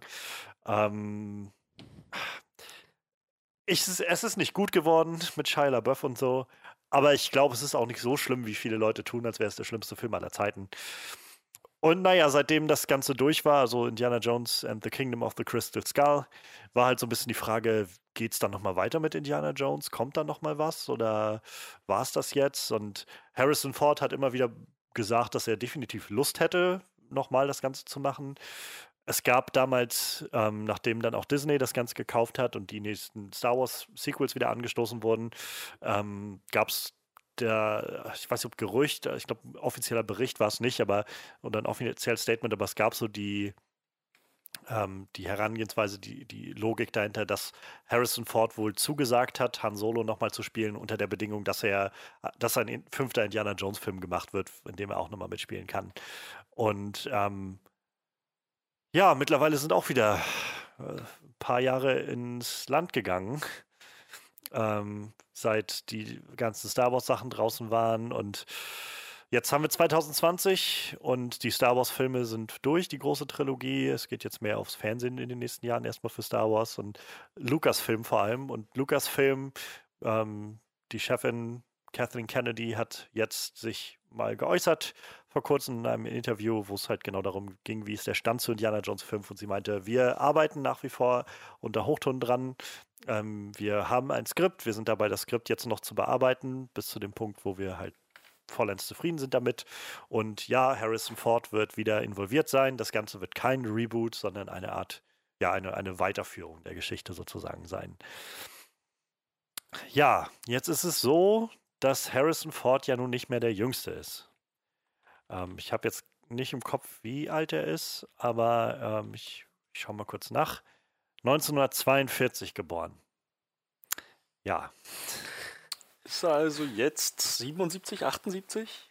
ja, im Juli, äh, Juli, 13. Juli 1942 geboren. Das heißt, ja, er dürfte dann jetzt 78 werden dieses Jahr. dann noch ein Indiana Jones-Film. Und äh, ja, das war halt schon so ein Ding, was in Indiana Jones and the Kingdom of the Crystal Skull, der auch schon wieder zwölf Jahre her ist, ähm, schon zu spüren war, dass er eben nicht mehr der Fitte der Indiana Jones der alten Tage ist. Sie haben es so ein bisschen ausgespielt in dem Ganzen, dass er so mehr diese, diese etwas geplagte äh, Rolle eingenommen hat. Aber es, es, war halt schon spürbar. Ähm, ja, die Frage ist halt so ein bisschen, die sich mir stellt, werden sie versuchen, ihn wirklich in die Hauptrolle zu drängen und wirklich wieder, dass er alles übernimmt des Ganzen? Oder wollen sie vielleicht eher versuchen, dass das so eine Art Zepter weiterreichen, ne? Ja, irgendwie sowas in der Art wird. Das hatten sie ja bei Crystal Skull schon so ein bisschen probiert mit Shia LaBeoufs Charakter. Das, ähm, ja, hatte sich dann nicht durchgesetzt. Ähm, vielleicht, also eine Variante, die ich schon immer mal wieder irgendwo in, in Podcasts und so besprochen gehört habe, was gerade, wenn es um Indiana Jones ging, war so ein, warum nicht das Ganze einsetzen mit so einem vielleicht über so, so, so verschiedene Zeitebenen gespannt, dass wir haben irgendwie Indiana Jones, den alten Indiana Jones, der ähm, Harrison Ford, der halt irgendwie ein letztes Mysterium irgendwie versucht zu, zu lösen, irgendeine letzte Sache zu finden und dafür auf Informationen äh, zurückgreifen muss von dem Abenteuer, was er halt vor 60 Jahren hatte oder sowas. Und wir immer wieder in zwei Ebenen sozusagen das sehen. Wir haben einmal den alten Harrison Ford, der irgendwie diesem einen äh, Artefakt oder sowas nachgeht und dann auf der anderen Seite halt einen, einen jungen, einen neuen Schauspieler, der den jungen Indiana Jones spielt und ein Abenteuer erlebt. Und dann könnte man vielleicht damit eine neue Figur etablieren oder einen neuen Schauspieler etablieren und darüber dann vielleicht die Reihe fortführen oder so. Ähm, ich glaube, von all den Möglichkeiten ist das noch die, die ich am interessantesten finde. Aber es gibt halt auch viele Leute, für die Indiana Jones einfach Harrison Ford ist und für die es auch keine, keine Vorstellung gibt, dass man den einfach recastet oder so oder neu macht, was irgendwo auch legitim ist. Also, ähm, keine Ahnung, ich persönlich habe immer Lust auf Indiana Jones. Ich mag diese archäologischen Sachen super gerne. Ähm, ich glaube, es gibt da auch viele Geschichten, die man noch erzählen kann. Gerade, also ich meine, die alten Filme drehten sich halt viel um diese altertümlichen, ähm, altertümlichen Artefakte und, und Legenden der, der Menschheit. Crystal Skulls so halb, aber driftete dann so ein bisschen mehr in die Sci-Fi-Richtung ab. Ähm, ich habe, also ich hätte auf jeden Fall Lust darauf, wieder so einen, so einen archäologischen Suchmodus zu sehen, irgendwie vielleicht auch eine Sache, wo man es mal umdreht, dass Indiana Jones auf der Suche ist nach einem Artefakt, was er vielleicht zurückbringen will zu irgendeiner Kultur oder sowas, statt dahin zu gehen und denen das zu klauen. Ähm ich, ich bin einfach so ein bisschen skeptisch, wie man das Ganze tatsächlich dann in, in realisieren will, dass es interessant wird, denn oder dass es funktioniert. Denn also den alten Indiana Jones, ich stelle es mir schwer vor, so den Han Solo hatte schon nicht so viel zu tun, sag ich mal, in den neuen Filmen, weil viel Action ist einfach in dem Alter nicht mehr möglich. Wir haben es auch mhm. in Captain Marvel gesehen, so ein bisschen, wo sie äh, Samuel L. Jackson halt verjüngt haben, den ganzen Film. Das sah halt gut aus, solange man halt nicht gesehen hat, wie er sich bewegt hat. Weil wenn du gesehen hast, wie er dann gerannt ist, hast du gemerkt, das ist kein, weiß ich nicht, mit 40er, der da rennt, sondern eben mit 70er oder so, der da rennt. Und ähm, ich, ich glaube, da, also das würde ich ungern sehen für Indiana Jones. Ähm, wegen meiner könnten sie halt gerne auch einen, einen jüngeren Schauspieler einfügen. Ich sehe aber auch, dass da viel wahrscheinlich sich Leute gegen sträuben wollen würden. Vielleicht ist auch einfach die Zeit von Indiana Jones rum. Also ich, wie gesagt, ich mag solche Filme gerne, aber man kann ja auch andere archäologische Geschichten erzählen und vielleicht das Franchise auch ruhen lassen. Keine Ahnung. Ähm, wie geht's euch denn damit. Äh, habt ihr Bock auf Indiana Jones? Könnt, also seid ihr überhaupt Indiana Jones affin? Und, äh oh, sehr. Das war, das war der Shit, als ich klein war. Das irgendwie mal, keine Ahnung, wo lief das denn mal? RTL, Sat 1? Irgendwie so. ich glaube, Sat 1 war so ein, so ein Sender, wo das häufiger lief. Ja, ich glaube, das glaub gehört der ProSieben-Gruppe. Ich meine, die ProSieben-Gruppe hat die Rechte, Rechte daran. Ich glaube, wie mittlerweile auch an Star Wars zum Beispiel. Ich glaube, die haben so alles, wo George Lucas mal dran war, direkt gecached. Das war, konnte ich mir, konnte ich mir ewig und immer und immer wieder ansehen. Das Fa Favorite-Film aus der Reihe? Das ist halt das Ding. ähm, ich weiß, dass ich diese Filme sehr genossen habe und äh, sie nie langweilig wurden, ich sie mir immer wieder aufs Neue anschauen konnte und mich äh, jedes Mal wieder dran ergötzt habe, was für, was für coole Filme das sind, wie Spaß, was für einen Spaß diese Filme gemacht haben. Aber ich könnte dir beim besten Willen nicht mehr sagen, welcher Plot zu welchem Film gehört. Das ist für mich alles wie ein großer fünf Stunden langer Film. Äh, so, sorry, wie ein großer acht Stunden langer Film. Der erste war der mit der Bundeslade. Der zweite Ja. war der, wo er in Indien oder so Indien angehaucht irgendwie in so einer Region Das war der mit dem Affenhirn auf Und- Eis. Genau, und dann diese Steine gesucht hatte und mit dem Magier, der Herzen rausgerissen hat aus Leuten und so. Ähm, und der dritte war dann die Suche nach dem Heiligen Gral, wo er mit seinem Vater unterwegs war. Okay, Und okay. also für mich war halt immer der dritte, so äh, Indiana Jones and the Last Crusade, wo, wo er halt mit Sean Connery als seinem Vater unterwegs war, zusammen gegen die Nazis gekämpft hat und so. Der, ach, ich keine Ahnung, ich fand den Film einfach so großartig von vorne bis hinten. So, das hatte so genau dieses Feeling von Weltsetting irgendwie von A nach B auf der Welt, einem Hinweis hinterherjagen zum nächsten, Karten verfolgen und so, gleichzeitig die Nazis und dann noch diese ganze Geschichte mit seinem Vater und am Schluss diese Prüfungen, um zum Gral zu kommen und so. Ich weiß, ich fand das einfach großartig. Also, und dann gab es noch Crystal Skull und naja. ja, äh, den habe ich, glaube ich, niemals in voller Länge gesehen. Aber ähm, prinzipiell mag ich Indiana Jones äh, sehr gerne. Und aber ich, ich muss sagen, es überrascht mich ein bisschen zu hören, dass Harrison Ford gesagt hat, ich mache X nur, wenn ich noch bei Indiana Jones spielen darf. Ich hatte jetzt nie den Eindruck, so gerade, also ich meine, je mehr man so über ihn erfährt, je mehr man ihn so in Interviews und so sieht, umso mehr hatte ich den Eindruck, das ist jetzt nicht unbedingt ein sehr enthusiastischer Schauspieler. Lass mich aber in Ruhe. Ja, ich, äh, keine Ahnung, ist das Einzige, was ich je gelernt habe. Äh, einen anderen Beruf kann ich nicht ausüben. Schätze, das muss ich jetzt machen, um mein Geld zu verdienen. Ich kann mir gut vorstellen, dass der vielleicht einfach, naja, er ist nur in dem Alter, wo es vielleicht auch irgendwann aufs Ende zugeht. So, man, man macht sich dann vielleicht ein bisschen mehr Gedanken. Und ich könnte mir gut vorstellen, dass Indiana Jones einfach so eine der Sachen ist, die er irgendwie gerne gemacht hat oder so. Und vielleicht Dass sagt, es ein Vermächtnis ist. ja, wenn ich noch irgendwas mache, dann, dann das nochmal. Und dann stirb ich das nochmal an. Bei Blade Runner war er ja auch nochmal dabei und auch sehr gut eigentlich. Also, ja. ähm, Ich kann, mir, ich kann mir schon vorstellen, dass man als Schauspieler, wenn man so ins Karriereende naht, schon sagen möchte, gut, ähm, ich möchte nicht, dass meine letzte große Rolle so ein Reinfall gewesen ist. Und, ähm, Crystal Skull. Ja. Ja. Ich meine, ja, wir haben ihn noch mal in Star Wars gesehen, aber meh. Ich kann mir vorstellen, dass er einfach mal was an, noch mal eine Sache abliefern möchte, die bei Kritikern und Fans gut ankommt und dann so sein und wer ja auch die, die wirklich Hauptrolle dann wahrscheinlich ist. Also, Ja, das auch. Ja, aber ich, äh, stehe dem definitiv äh, aufgeschlossen gegenüber. Ich bin nur, ja, sie müssten nur irgendeinen Weg finden, das mit seinem Alter zu vereinbaren. Ähm, das irgendwie computertechnisch hinzukriegen. Oder, naja, so den Staffelstab überreichen ist immer ein bisschen ja. schwierig. Ich meine, wo hatten wir das bei Men in Black 3? Wo ein zu alter Tommy Lee Jones schon nicht mehr mitspielen konnte. Ja, ja, ja, ja, genau. Ja. Das, ach, keine Ahnung. Sie, sie müssen das echt irgendwie besser lösen als da. Aber ich meine, ich habe Captain Marvel nicht gesehen. Ähm, vermutlich aber auch irgendwie auf eine Art und Weise lösen, dass man ihm sein Alter nicht ansieht. Ja. Ja. Das ist halt so. Und selbst da, also, wie gesagt, ich fand, also das De-Aging bei Samuel. Jackson hat wirklich gut funktioniert. Es sah wirklich überzeugend aus, so das Gesicht und so. Du hast es halt niemals das Gefühl, dass es jetzt so Uncanny Valley irgendwie un unangenehm oder irgendwas stimmt hier nicht oder so.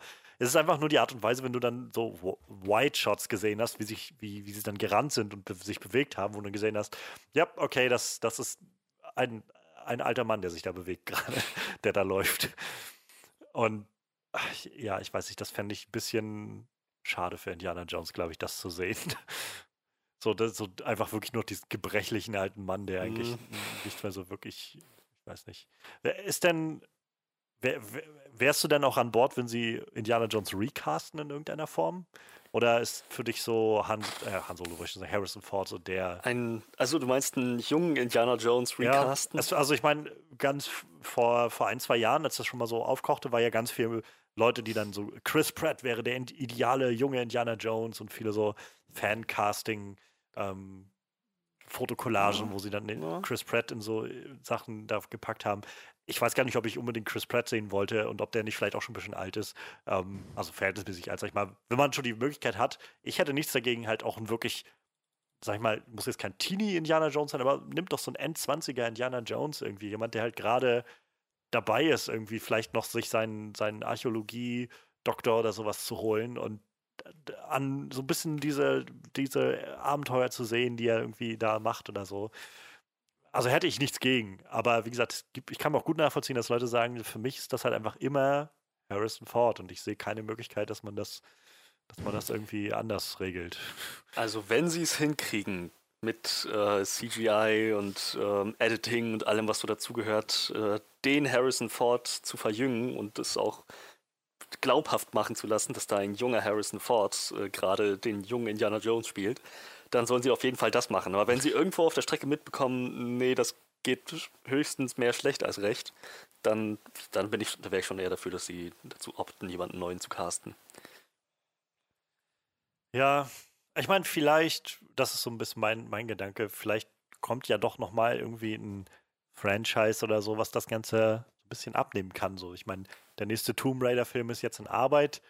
Vielleicht ist das ja eine Möglichkeit, wenn sie den wirklich mal gut machen, also wirklich so herausragend gut machen, hinbekommen, mal so ein, so ein neues Schatzsucher-Franchise zu haben. Denn irgendwie, mhm. es, es, gibt so viele Möglichkeiten davon. Das ist halt so, so cheesy, die auch manchmal waren ich mochte halt auch die National Treasure Filme irgendwie gerne mit Nick Cage, weil das halt genau dieses selbe Feeling irgendwie hatte von so auf der Jagd nach dem Schatz, nach dem geheimen Buch des Präsidenten oder nach dem Schatz der Tempelritter und so und äh, so die, diese da fehlt mir irgendwie so ein bisschen, dass diese diese Franchises, diese Filme fehlen mir so ein bisschen. Jedenfalls in so einer, so einer ja. Klasse, dass sie wirklich, dass sie halt auch gut gemacht sind. Reichen also, dir so Fast and Furious Franchises nicht? Vielleicht müssen sie da einfach mal anfangen, Schuss Archäologie mit da reinbringen. Ja, wer weiß. Ach ja, ich habe letztens nochmal die Mumie geguckt mit Brandon Fraser. Den habe ich vor ein, zwei Monaten, ne, ich glaube Anfang Januar geguckt und ich war so ein bisschen. Ich mag die immer noch irgendwie. Ich, ja, ich weiß nicht, hat irgendwie fehlte mir da irgendwie was, aber ich habe den halt auch ewig nicht gesehen und vielleicht war meine Erwartung auch einfach so ein, oh mein Gott, endlich wieder dieses, dieses Stück Kindheit irgendwie oder so. Aber, naja. Ja, das kann es natürlich auch gewesen sein. Das so ein bisschen ich, mir hat das zu lange gedauert, bis es wirklich zum, zum tatsächlichen Mumien losging. So, dass der Film war irgendwie halb vorbei, bis die Mumie erstmal so wirklich auf den Plan getreten ist. Und ja, dann gab es ja noch die mit, mit Nicolas Cage, ne? Genau, die meinte ich halt, diese, ja, diese genau. National Treasure-Filme. Ja. Die fand ich, da hätte ich auch gerne noch einen dritten Film, von dem sie irgendwie seit Jahrzehnten irgendwie reden, gefühlt. Aber, naja, keine Ahnung. Ah, ja. Ja, ich weiß, ich bin, ich bin, ich mag einfach diese Schatzsuche-Dinger irgendwie gerne. Und ich meine, Steven Spielberg hat halt ziemlich krasse Sachen abgeliefert mit den ersten drei Indiana Jones-Filmen. Also das, das Genre schon irgendwo ziemlich, ziemlich perfektioniert. Ähm, ich, er ist ja, glaube ich, auch verpflichtet quasi für den fünften Film, weshalb das auch wieder so lange alles dauert jetzt, weil bis Spielberg dann mal Zeit hat, irgendwie der äh, der Kalender sich, sich leert, sodass man die Möglichkeit hat, das zu tun, dauert das wohl auch, aber ja, ich weiß nicht. Also, ah. Ich glaube, ich habe äh, in den letzten 15 Jahren keinen Indiana Jones-Film gesehen. ich, Mensch. Diese ganzen, was er eben so erzählt hat, so ja, mit dem äh, Affenhirn auf Eis und so, diese ganzen Sachen, da kann ich mich dran erinnern, aber das ist halt bei mir so lange her. Das ist halt wirklich super lange her. Ich könnte da gar nichts mehr zusammen äh, zusammen sortieren, glaube ich. War hier äh, der Gimli-Darsteller nicht in auch irgendeinem Indiana Jones dabei? John Rice Davis spielt er nicht? Ähm, ja, der war, der war, glaube ich, im ersten auf jeden Fall und im, im, dritten? Ich bin mir nicht ganz sicher, ob auch im dritten war, aber im ersten war er auf jeden Fall dabei. Ja, da kann ich mich auf jeden Fall noch dran erinnern, dass es den auf jeden Fall gab, irgendwie. Ja, sonst wie gesagt. Ich, muss mir die, ich habe vor kurzem gerade erst vor dieser, dieser Filmbox gestanden, wo sie die wo die alle vier Filme drin waren, habe so überlegt, oh, eigentlich müsste es den doch noch mal, müsste es die auch mal wieder gucken. Ich glaube, die werde ich mir jetzt auch bald wieder holen, nachdem wir gerade darüber geredet haben. Ja, mir fällt aber auch gerade ein, also für die, die die auch noch nicht gesehen haben oder so ewig nicht gesehen haben wie ich, äh, alle bei Amazon Prime, alle vier. Ah, ja. oh, das ist ja, das ist ja super. Ich habe ja, sowieso hab ich auch gerade Amazon Prime. habe ich äh, tatsächlich mir auch mal auf meinen Pile of Shame geschrieben, so irgendwie, dass ich die mir noch gucken sollte. Oh, aber großartig, ja. Alle vier drin tatsächlich gerade da werde ich doch die Tage bestimmt nochmal äh, da wieder reintauchen. Das ist jetzt eine gute Frage. Wenn ich mir jetzt die alle nochmal angucken will, schaue ich dann erst Tempel des Todes, weil das chronologisch der erste ist und danach dann, ja, mal gucken. Also Jäger des verlorenen Schatzes steht von den Bewertungen her tatsächlich gerade am schlechtesten da bei Amazon. Mit dreieinhalb von Das fünf ist ja, äh, also das ist ja ein bisschen sehr seltsam. Der letzte Kreuzzug mit viereinhalb am besten. Keine Ahnung. Ich kann die gerade nicht zuordnen, aber. Na, der letzte Kreuzzug ist der dritte. Das ist halt mein Favorite und äh, Jäger des verlorenen Schatzes ist der erste mit der Bundeslade. Ja, der ist aber auch für viele der, der, der beste. Ähm, und Tempel des Todes ist der zweite und der ist aber auch eigentlich ein Prequel quasi zu dem ersten. Der spielt noch davor. Ja, wie gesagt, äh, Mal, schon, mal schauen. vielleicht in den nächsten Wochen mal. Ja, das waren unsere News für diese Woche. War jetzt natürlich total schlau, dass ich äh, Diana Jones zum Schluss gemacht habe, weil ähm, jetzt wird Johannes einfach noch mehr reden müssen. Und jetzt, also ich. äh, was mich angeht, kann ich äh, jetzt nämlich auch gar nichts dazu beitragen, weil ich immer noch keine einzige Folge gesehen habe. Ja. Ich halte mich auch verhältnismäßig kurz, weil ich kann sowieso nicht so viele Gedanken dazu loswerden. Ich will bloß so mein, mein generelles Feeling irgendwie ein bisschen rauslassen. ja, dann leg doch los. Bojack Horseman. Bitte sehr.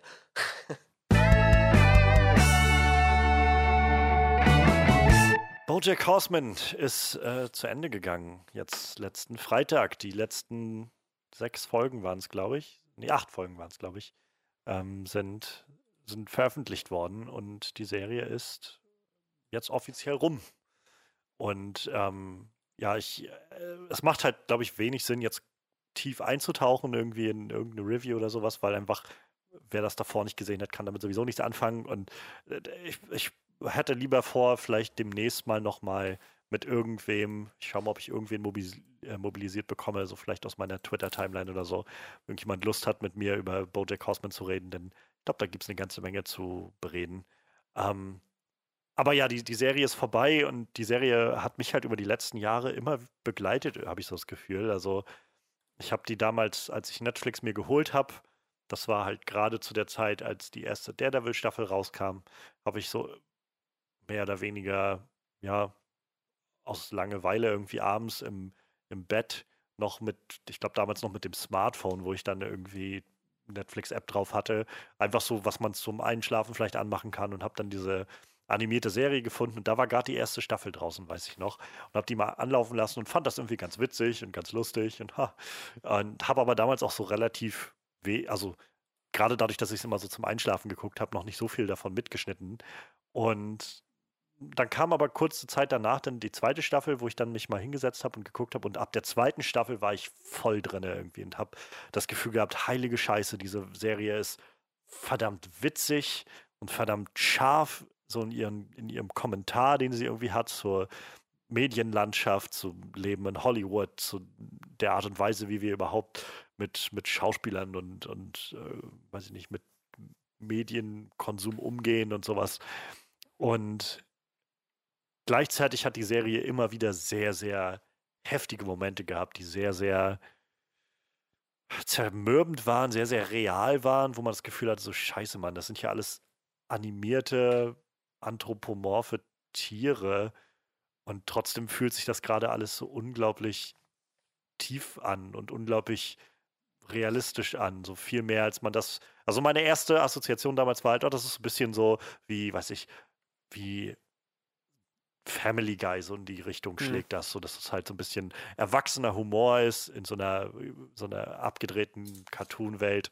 Und naja, doch relativ schnell wurde mir dann äh, gerade während äh, Staffel 2 dann klar, dass das Ganze eben nicht das war, sondern ja, sondern ziemlich, ziemlich heftig ähm, sich auseinandergesetzt hat mit, mit Depressionen, mit ähm, Schuldgefühlen, die irgendwie Leute mit sich rumtragen, mit, mit Erfolgsdruck und mit der Suche nach, nach so Meaning, nach Bedeutung irgendwie im Leben und, und den ganzen, allem, was da so einherkommt und immer wieder sehr, sehr berührende Momente hat und die von Staffel zu Staffel nur immer weiter zugenommen haben. Die Serie ist halt auch sehr, also ist halt eine lineare Serie, so und am Ende der, der Folge oder der Staffel ist nicht wieder der Status quo erreicht und man fängt wieder von vorne an, sondern es gab immer weitere Entwicklungen und je weiter die Staffeln fortschritten, umso tragischer wurde vieles auch. Also ich hatte schon das Gefühl, dass gerade in den letzten zwei, drei Staffeln sich der Fokus noch mehr in Richtung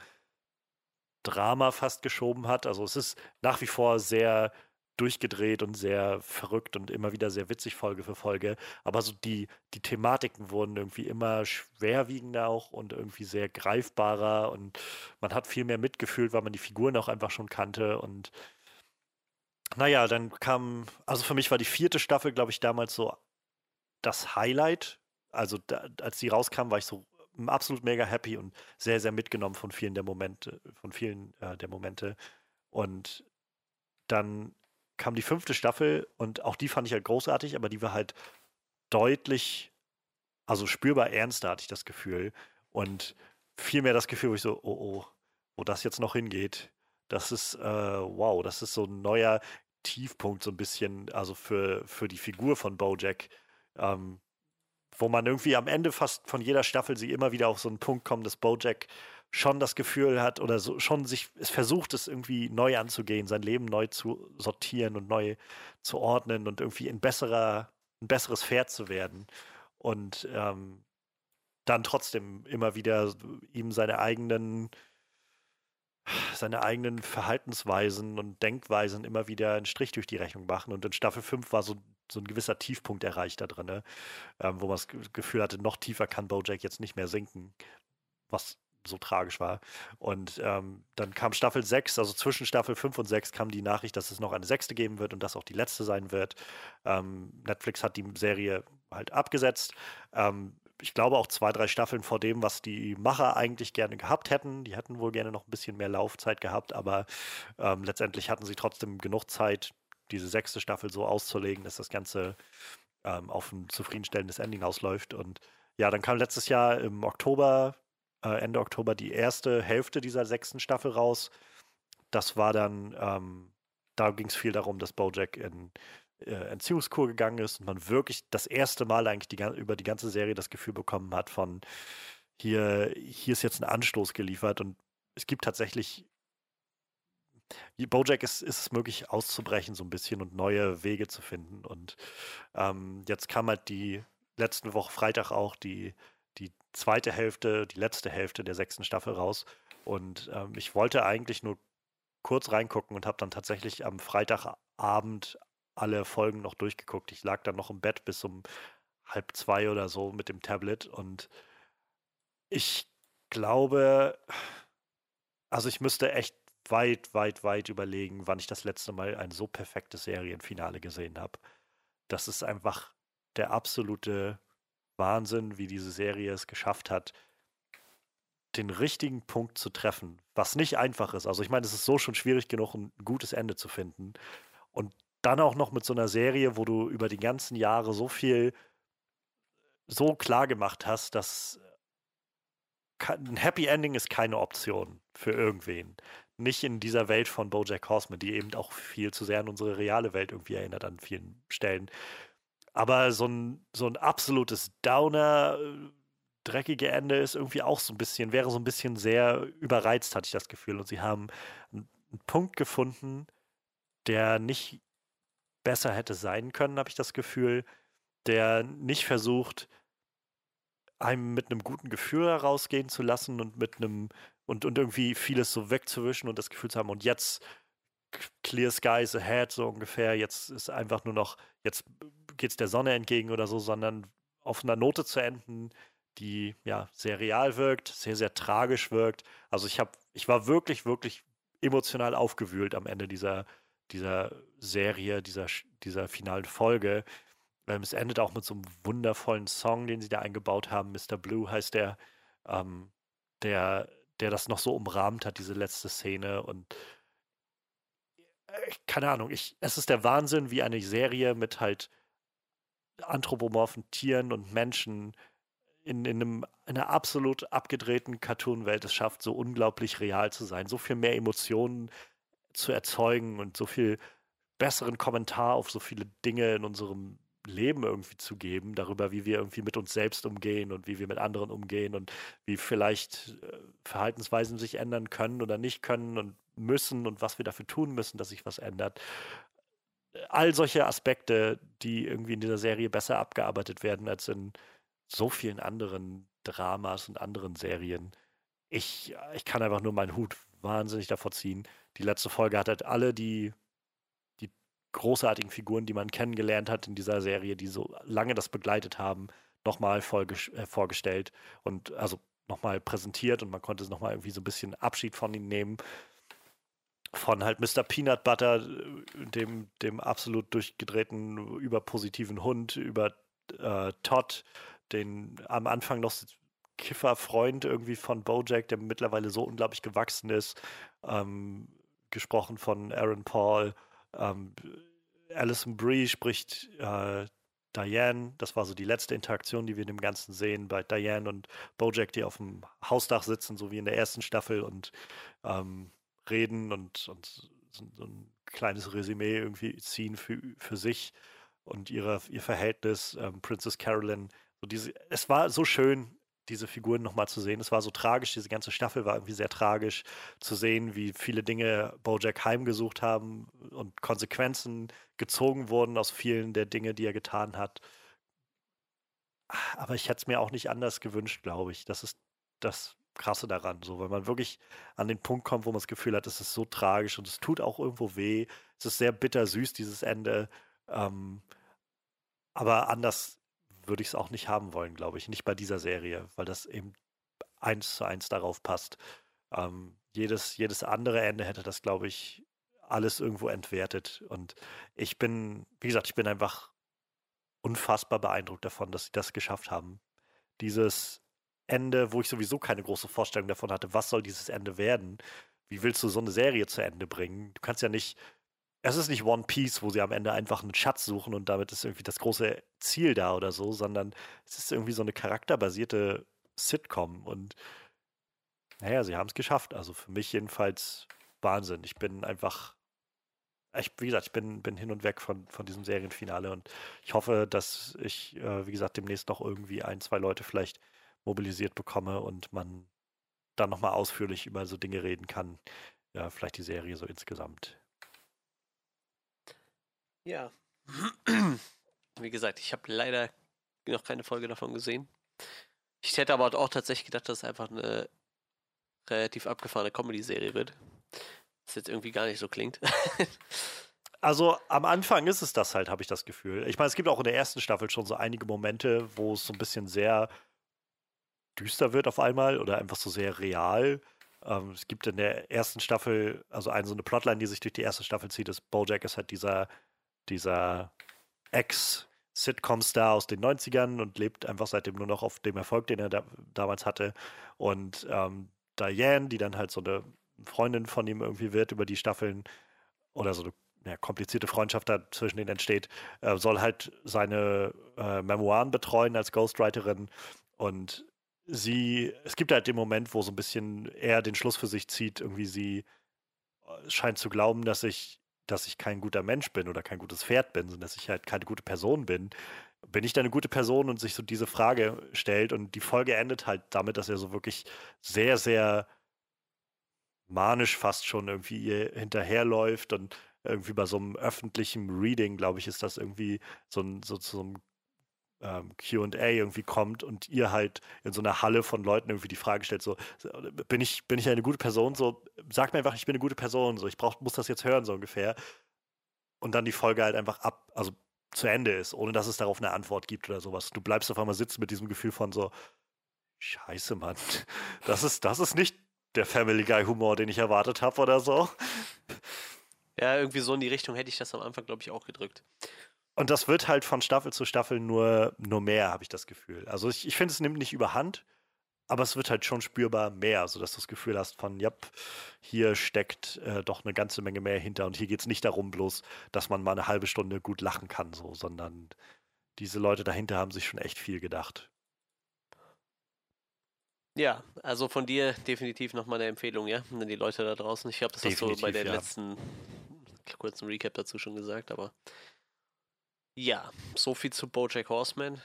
Ich habe da leider noch nichts von gesehen. Freddy, du auch wahrscheinlich nicht, oder? Ich habe äh, die erste Staffel gesehen und einen Teil der ah, zweiten okay. Staffel. Ja, immerhin.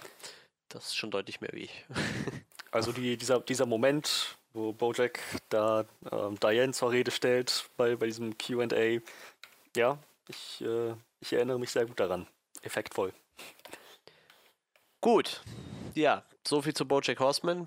Dann können wir jetzt rüberspringen zu unserer kleinen Review zu Der schwarze Diamant.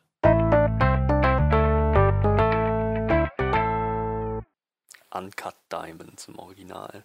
Uncut Gems. Uncut Jetzt haben wir Gems. alles durch. Alles haben wir jetzt durch. Uncut Jewelry. Es fehlte einfach der Moment, wo jemand gesagt hat, damn, these gems are uncut oder so. Uncut Adam Sandler. Ja, ähm, ich glaube, Johannes, du hast mir zum ersten Mal von dem Film erzählt und hast gesagt, da kommt ein Film mit Adam Sandler, wo er eine ernste Rolle spielt, wo ich immer dachte, so ein Blödsinn. Wir reden von Adam Sandler. Verarschen? Ja, weiß ich hätte jetzt gesagt, so ein ernster Film mit Jim Carrey. Weil ich gesagt, klar, gar kein Ding. Kenne ich, finde ich gut. So, Number 23, weiß ich, Truman Show, so liebe ich, tolle Filme. Oder, weiß ich nicht, wegen mir mit Ben Stiller.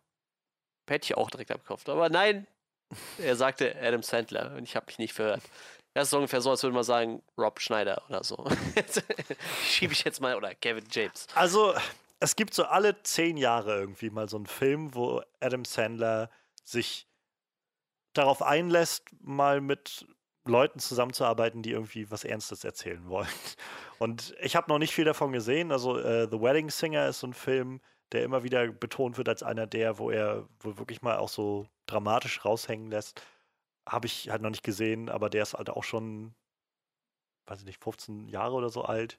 Ähm, und so ab und an findet man halt noch solche Filme, aber ja, im Großen und Ganzen macht er halt seine Filme, Ja, ich, ich die er irgendwie selbst produziert mit seiner, äh, was ist das, äh, Happy Gilmore. Happy ähm, Madison, ne, glaube ich. Happy Madison, genau, ja, genau. Ja, das sind halt auch so die Filme, mit denen ich so angefangen habe. Billy Madison, Happy Gilmore, äh, Little Nicky. Habe ich unglaublich den, oft äh, gesehen. Äh, Ja, ich auch. mehr als ich zugeben will. Sohan habe ich auch mehr gesehen, als ich zugeben will. Klick, ja, Sohan, äh, Kindsköpfe, den ersten habe ich gesehen. Ridiculous Six habe ich tatsächlich geguckt. Oh. Unglaublich furchtbar. Pixels habe ich nur angefangen, konnte ich nicht zu Ende gucken. ja, War das eine Adam Sandler Produktion? Nee, das glaube ich nicht. Da hat er aber mitgespielt. Aber da sind ja auch wieder die üblichen Verdächtigen dabei, ne? Ah, Deswegen. doch, ja, oder? Nee, warte. Story bei. Produziert Adam Sandler, ja, doch. also, Ja. er hat auf jeden Fall mitproduziert. Und Chris Columbus hat äh, bei Pixels äh, Re Regie geführt. Ist auch traurig. Der Mann Mensch. hat eigentlich auch mal gute Hm. Filme gemacht, glaube ich, ne? ja, Ja, ähm. Adam Sandler, ja, ich weiß nicht.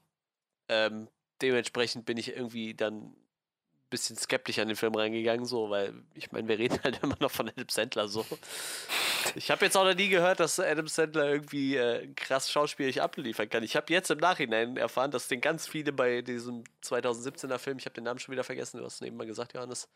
Äh, The, the Meyerowitz Story. Ja, genau, so Meyerowitz Stories, genau. Dass er da sogar von ganz vielen Leuten als, als äh, Oscar-Anwärter gesehen wurde. So, wie gesagt, keine Ahnung, habe ich in meinem ganzen Leben noch nie gehört, dass einer sagt, Adam Sandler, den könnte man sich mal für den Oscar so in den Kopf rufen.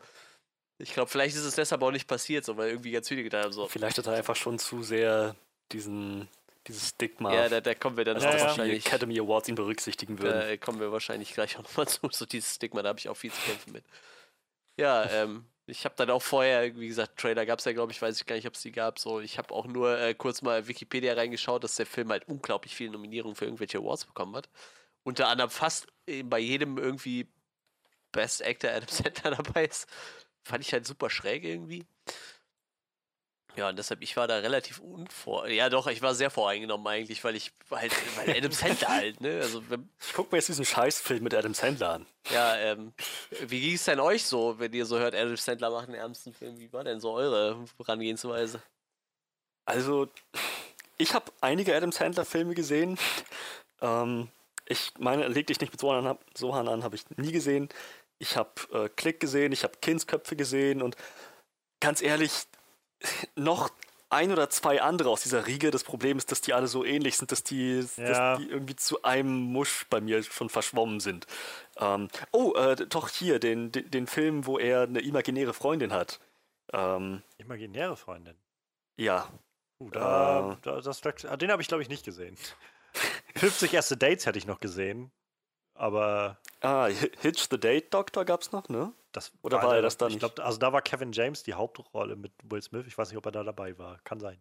Naja, äh, je, jedenfalls ähm, einige gesehen und ähm, tatsächlich diese, die ganzen komödiantischen Filme zuerst. Dementsprechend hatte ich ihn auch eher als Comedy-Schauspieler äh, zuerst so auf dem Schirm. Und dann habe ich Click gesehen, was halt auch eine Komödie ist und zwar tatsächlich eine recht gute Komödie. Das ist ein, das ist ein solider Film, finde ich. Und da gibt es halt am Ende, also gegen Ende, so im dritten Akt, eine unerwartete Phase des Films, wo einfach alles plötzlich sich sehr ändert vom Ton. Von diesem leichten, komödiantischen so hin zu ziemlich, ziemlich tiefgehenden und ähm, sag mal, sag, sag mal, dramatischen Wendungen. Ähm, also der Film Da wird sehr dann- existenziell irgendwie gegen, gegen Ende. also es schlägt eine sehr ernste, ernste Note an. Ähm, nicht, dass das irgendwie unerwartet gewesen wäre. Ich finde, der Film hat das gut genug vorbereitet, dass diese Situation mit der Fernbedienung einfach immer und immer weiter außer Kontrolle gerät und dass sein Leben darunter halt irgendwann leidet. Dass diese, die, die Fehler, die er selber macht, immer und immer wieder ihn dann auch entsprechend einholen. Also ich fand so dieser, dieser, dieser Wechsel im Ton, in der Atmosphäre war bei weitem nicht äh, zu, zu drastisch oder zu scharf. Aber jedenfalls kommt dann dieser Atmosphärenwechsel und Adam, Adam Sandler spielt halt auch dann recht, eine recht andere Figur als den Charakter, den er am Anfang noch spielt. So, das eine, macht eine ziemlich krasse Wandlung durch. Und das war halt das erste Mal, wo ich ihn so als dramatischen, ernsten Schauspieler wahrgenommen habe und festgestellt habe, wow, wenn er möchte, dann kann er. Und zwar richtig gut. Das, das, waren, das waren so ein paar Szenen, so eine Aneinanderreihung von Szenen, die mich echt mitgenommen haben, emotional. Und ähm, die, die, die mir auch sehr gut in, Erinner- in Erinnerung geblieben sind. Also gut im Sinne von detailliert und positiv. Ähm, also ja, ich, als ich dann gehört habe, ein Adam Sandler-Film in einer dramatischen Rolle, der von Kritikern äh, und Zuschauern gefeiert wird, dachte ich unbedingt. Das, genau das, äh, genau darauf habe ich eigentlich nur noch gewartet seit Klick. Seit Klick wartet auf diesen einen Adam Sandler-Film, der unglaublich düster und traurig Tja. ist. Tja, ich glaube für mich, also ich habe Klick ewig nicht mehr gesehen. Ähm, ich finde das Ende halt sehr stark. Ich glaube, die, die Comedy davor ist so 50-50 für mich. So, was mir halt in der Erinnerung geblieben sind, sind halt so Sachen wie wenn er, ich glaube, David Hasselhoff war sein Chef und dem ins Gesicht Mhm. furzt oder sowas oder Möpse, die langsam in Zeitlupe sich Ja, da kann ich mir auch noch dran so. erinnern, genau. Das sind halt so Sachen, die irgendwie hängen geblieben sind an der Comedy. Aber Ähm. die Szene, wo er ihm vorher ins Gesicht schlägt, die Zeit anhält und ihn dann erstmal verprügelt. So, und er dann immer wieder aufwacht und sich da, wow, ah Gott, habe ich Kopfschmerzen. Könnt, könnt ihr wirklich. So, das sind dann die Sachen, die mir eher in, in Erinnerung geblieben sind. Ja, ich, wie gesagt, ich habe ihn einfach ewig nicht mehr gesehen. Irgendwann werde ich mir ihn vielleicht nochmal angucken. Ähm, aber ja, also ich, ich habe jetzt auch nie gedacht, so Adam Sandler kann nicht. So, ich habe nur irgendwie das Gefühl gehabt, er macht halt seine Art von Film. Und ich bin einfach rausgewachsen aus dieser Art von Film. so, es, es gab eine Zeit, wo ich, wie gesagt, Little Nicky habe ich als Teenager, Ja, ja. wer weiß wie oft geguckt und abgefeiert, so dämlich wie der Film ist. Sohan, wie oft ich mit meiner Schwester den geguckt habe und wir uns die Zitate gegen den Kopf geworfen haben von irgendwie Muchentuchenkette und was weiß ich alles. Und im Nachhinein denke also auch heute, ich könnte mir den Film, glaube ich, nicht mehr angucken, weil es einfach mittlerweile zu dämlich ist. So. Und ich auch einfach viel mehr Gefühl dafür habe oder Dinge mir auf einmal mehr auffallen und, und ich das mehr das Gefühl habe, das ist ein bisschen problematisch für meinen heutigen Humorgeschmack oder sowas. Ähm, aber ja, wie gesagt, ich hatte nie das Gefühl, dass er nicht kann, so, sondern nur, dass er einfach seine, sein Ding gefunden hat, seine Sparte gefunden hat und die macht er, die hat er jetzt ja auch mit Netflix schon gemacht in den letzten Ja. Jahren, wo er seine, seine eigenen Filme da produziert. Und naja, ähm, ich hatte halt von Uncut Gems irgendwann, ich weiß nicht, gegen Ende letzten Jahres, so äh, Oktober, November irgendwie das erste Mal so das mitbekommen. Da lief der in Amerika halt gerade an, so in dem Bereich, so November, Dezember oder so. Und in so Festivals wurde dann gezeigt und da äh, kamen dann viele, die meinten irgendwie, Jesus Christ, Adam Sandler bringt sich gerade echt ins Award-Gespräch mit diesem Film. Und ähm, dann lief er halt auch also weiter an in Amerika, hatte auch irgendwie größer in den Kinos auch ein bisschen Erfolg. Und überall hörte man auf einmal, meine Güte, Uncut Gems, muss man, muss man gesehen haben. Ähm, zum einen halt Adam Sandler in der Rolle, wie man ihn bisher noch nicht gesehen hat.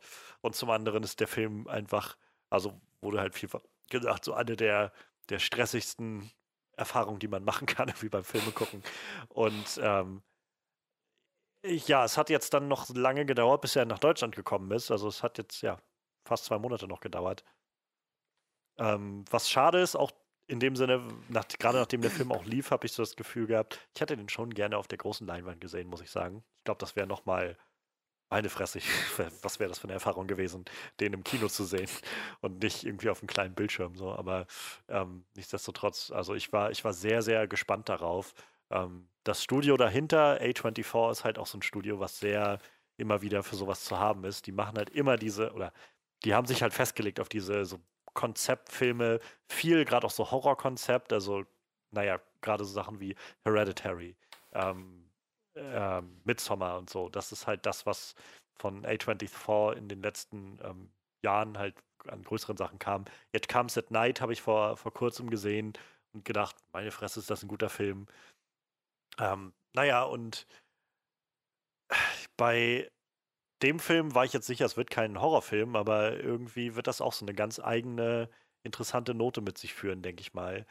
Ähm, und äh, ja, insofern war tatsächlich in den letzten Wochen und Monaten mein, meine Erwartungen äh, sehr, sehr hochgeschraubt worden. Also gerade dadurch, dass ich bei Twitter irgendwie mehr in der Film-Twitter-Bubble irgendwie drinne bin, wo einfach auch so viele Leute, die, naja, auch gerade den Film dann schon gesehen haben auf Presse-Screenings und so, dann angefangen haben, davon zu reden und zu schwärmen und so. Und oh mein Gott, bald kommt wieder, ähm, bald kommt It, äh, Quatsch, It comes, gleich kommt, bald kommt Anka Gems auch in Deutschland raus und so. Das war schon, wo ich gedacht habe, ja, ich, ich bin schon echt gespannt, so langsam. Und dann kam der Film jetzt auch raus und das Datum stand. Und ja, dann war so mein, Ge also ich hatte jetzt auch nicht mehr Lust, noch groß länger zu warten. So, ich wollte den Film dann auch wirklich möglichst bald an dem Freitag dann auch noch sehen, wenn, als der rausgekommen ist. Und äh, ja, also ich war auch bin also so mit sehr hohen Erwartungen reingegangen in, in, in den Film, also auf meine Couch sozusagen.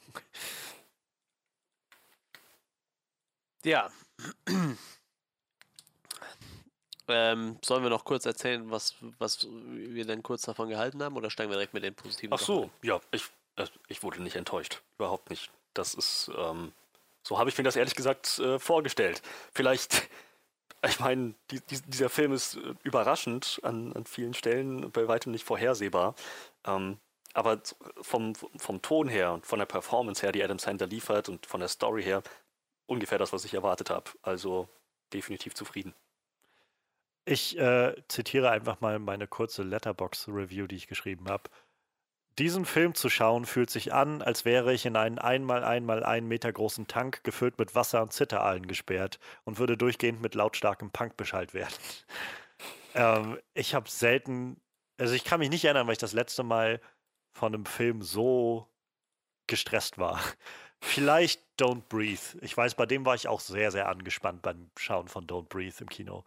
Ähm, aber dass ich bei mir zu Hause auf der Couch gesessen habe und gerade bei solchen Sachen, die nicht mal traditionelle Action oder so beinhalten, sondern einfach viel Leute ist, die Eskalationen, die auftreten, Leute, die aufeinander prallen und ich einfach nur da saß und die ganze Zeit gedacht, Gott, oh Gott, oh Gott, wo soll das denn noch hinführen?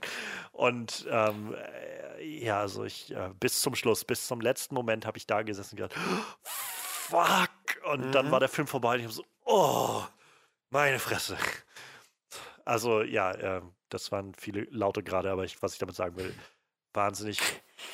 Wahnsinnig Die Anspannung ist halt also, da. Man, man fühlt, also ich kann bei mir auch sagen, definitiv so, der, der Puls steigt gegen Ende nochmal richtig an.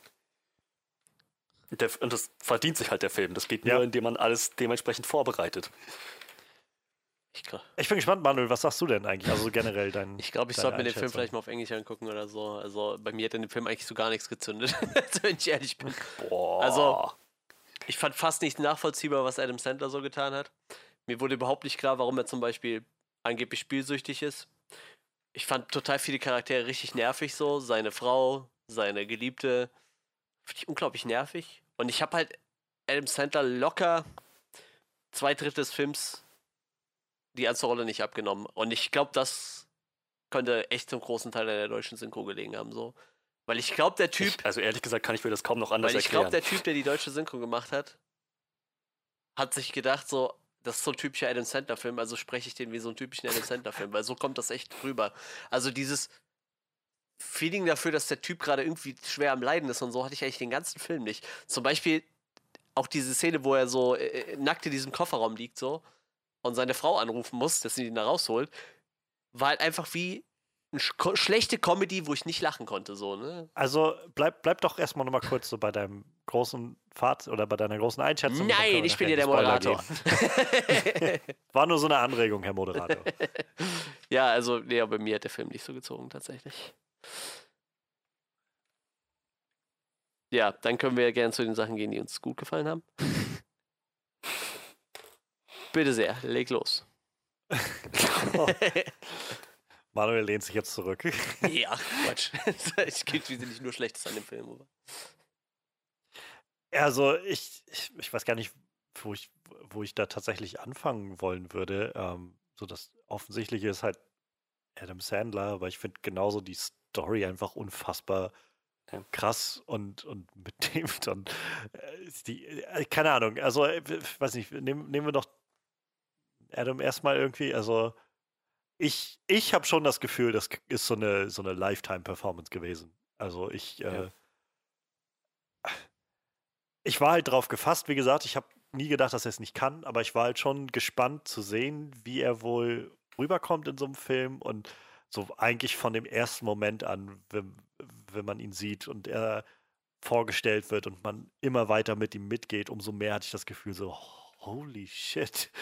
Das, ist ein das ist kaputter Mensch. das ist, wow, der verschwindet in dieser Rolle, dieses unglaublich, ja, kaputten, aber auch irgendwie so abstoßenden Typen, wo du so irgendwie ständig das Gefühl hast, irgendwie, oh mein Gott, das geht doch alles nur nach hinten los. Und Leute, lasst doch, lasst euch doch nicht auf ihn ein. Und gleichzeitig leidest du irgendwie mit ihm mit. Und das, es war richtig, richtig involvierend. Und ich hatte halt so manchmal diese Momente, wo ich gedacht habe, das ist Adam Sandler. So, das ist, das ist, das hätte auch einfach jemand sein können, der, der gerade ein Adam Sandler-Kostüm trägt oder sowas. Ähm, und halt so aussieht, weil äh, ansonsten so viel von den Sachen da ist, die eben sonst nie zu sehen sind in seinen Sachen, in seinen anderen Rollen. So viel auch Nuancen irgendwie und, und oh, so viele Fucks. Sehr, sehr viele Fucks. Das sagen sie im Deutschen übrigens auch. Sie sagen nicht ficken oder so. Er sagt die ganze Zeit. Ich hatte, ich hatte nachgeguckt gehabt noch, ähm, ich habe jetzt die genaue Zahl vergessen, wie 408 oder so. Ich, es ist wohl, glaube ich, im Schnitt drei Fax pro Minute und ist irgendwie Platz 7 auf der Liste der Filme mit den meisten F-Bomben. Ich glaube, das lässt sich auf Deutsch nicht umsetzen, weil man halt ähm, auf Englisch das fucking im Sinne eines Adjektivs auch noch hat. Auch, das Ja. sagt man auf Deutsch entweder verfickt und das kostet in der Regel ein kleines bisschen mehr Zeit oder passt nicht ganz auf die, auf die Synchro oder man täuscht es dann um auf Scheiß oder verdammt Ja. oder so. ja, sehr gut, das Ähm, stimmt. Er sagt tatsächlich einfach nur. Aber also ja, sehr, sehr, sehr viele Fucks. Ich finde es interessant, wie, diese, wie sie diesen Charakter geschrieben haben. Ich meine, Adam Sandler füllt diesen Charakter perfekt aus. Super, super Ja. gecastet, Faust aufs Auge. Aber ich finde es interessant, wie die den geschrieben haben. Das ist ein echt, echt sleasiger Typ. So sehr, sehr dubios, Ja. bei weitem nicht vertrauenswürdig oder auch nur in irgendeiner Weise sympathisch. Ich meine, eine der ersten Sachen, die wir halt mitbekommen, ist halt irgendwie, wie er, ähm, wie er dann recht kurzfristig und, und überraschend an diesen Ring rankommt. Und das Erste, was er sofort macht, ist, den zu versetzen, um damit Ja. wieder an Geld zu kommen, um wieder zu, um wieder zu wetten. So, es ist halt, ja, ist jetzt nicht unbedingt das Beispiel für jemanden, wo man das Gefühl hat, so, ja, doch, de- dem sollte man vertrauen mit seinem, mit seinem Geld oder überhaupt mit irgendwas. Also Der, der erweckt weder ähm, Vertrauen noch in irgendeiner Weise solide Freundschaft Nee. oder, ähm, oder gute, gute Vi Good Vibrations, gute Sympathien. Aber ist, ich, ich schätze, das ist, das ist das, was mich an diesem Writing so fasziniert. Man hat trotzdem, man fiebert trotzdem mit ihm mit. Ja. So, ich meine, man, man kriegt es immer wieder vorgehalten, was das eigentlich für ein Ja, ja. Schleimbeutel ist. So, die, die ganze Nummer mit seiner, ähm, mit seiner Geliebten und seiner Frau. So, dass, dass, er, So dass er sich erst voll auf seine Geliebte so, ja. einschießt und sobald die dann abhaut, beziehungsweise so- sobald die dann ihre getrennten Wege gehen, weil, weil er mitkriegt, dass sie ihn bescheißen wollte, so, dann, dann macht er sich wieder an seine Frau ran. Komm, wir versuchen versuchen es auch einmal. Einfach weil er Angst hat, allein zu sein. Er ist Ja. einfach so ein völliger Egoist. Ich hatte auch so das Gefühl, dass da ganz viel so Kontrollzwang drin steckt. So diese, diese, die, er, ich, er wollte, glaube ich, einfach irgendwo dieses Gefühl haben, irgendwas unter Kontrolle zu haben. So, wenn irgendwo halt drüber zu stehen. So, denn äh, ich glaube, so, gerade diese Momente mit, mit seiner Frau, wo er irgendwie das versucht, noch so rüberkommen zu lassen von, nein, sie bedeutet mir nichts mehr, ich habe das alles beendet und so weiter. Ähm, und dann halt so, so sagt, komm, wir versuchen es nochmal und so. Ähm, oder halt auch mit, äh, mit, äh, jetzt habe ich den Moment vergessen, es war noch so ein anderer schöner Moment, wo er auch so auf die Kontrolle aus war da drin. Äh, ach so, genau, wo, wo sie nämlich bei, bei seiner Familie sind und, und äh, diesen Abend haben und sein, ich weiß nicht, was es war, sein Cousin oder so, der ihm das Geld geliehen hat, wo, bei dem er die Schulden mhm. hatte, ihm gegenüber sitzt und er das noch so ausspielt mit dem, ich habe halt diesen, naja, ich habe halt ne, diesen Opal und der ist halt ach, also der hat so viele tausend Karat und so. Und so, wie er es auskostet, halt immer einen drüber zu haben, so irgendwo noch das Ass aus dem Ärmel ziehen will, zu wissen, ich habe halt, ich habe halt hier noch, noch was, womit ich die Kontrolle komplett rumreißen kann. Wobei halt alles, worauf er das fußt, immer nur dieses sehr, sehr wackelige Gerüst ist, dieser Jenga-Turm, auf dem er irgendwie alles aufbaut. Und es ist halt echt Wahnsinn. Also, wie du, wie du sagst, es ist halt, er ist, er ist so unzuverlässig, so, so dubios und trotzdem kommt man irgendwie dahin, dass sie ihn, dass man in seinem Kopf irgendwie landet, in seiner Wahrnehmung davon. Du irgendwann auch anfängst, dich darauf einzulassen und wie so, komm, jetzt, wenn er jetzt gewinnt, yep. dann, ach, dann ist doch das alles geschafft, so ungefähr. Ich, ich weiß nicht, ob es, ich glaube, es ist tatsächlich dieses Element, was dann einem als Zuschauer hilft, doch irgendwo mit ihm mitzufühlen. Und ja. so, ich sag mal, so ein, so ein gewisses Maß wenigstens an Sympathie für ihn aufzubauen. Das ist halt nur so ein, so, so, so, so, ein Tellerwäscher ist, der sich jetzt zum Millionär hocharbeiten will und irgendwie. So ein bisschen Underdog-Feeling irgendwie. Genau, genau, so mit, mit versucht, so das, das aus der, aus der Zitrone Limonade zu machen und irgendwie halt naja, so sich seinen Weg nach oben kämpft. Und ja. wenn er das schafft, wenn das alles funktioniert, wenn er diese, wenn er diese ganzen wahnwitzigen ja. Wetten abschließt und gewinnt, dann, dann hat er es geschafft und dann, dann ist er am Ende seines, seines Ziels und dann hat der, ja, wie du sagst, dann hat der Underdog äh, seinen Tag gehabt, dann hat er gewonnen. Und ich glaube, das, das macht sehr viel ähm, her, das, das Zuschauer ja. das mitzuerleben mit ihm. Und, naja, halt vielleicht auch mal zu sehen, dass die, diese Facetten einfach so, dass, dass er diesen, diesen Schleimbeutel, ähm, sleasigen, dubiosen Typen äh, raushängt, der halt so absolut ruchlos ist und äh, skrupellos mit seinen, mit seinen Geschäften und Machenschaften. Aber halt dann auch zu sehen, wie sehr ihn das auch fertig macht, wenn das dann nach hinten losgeht.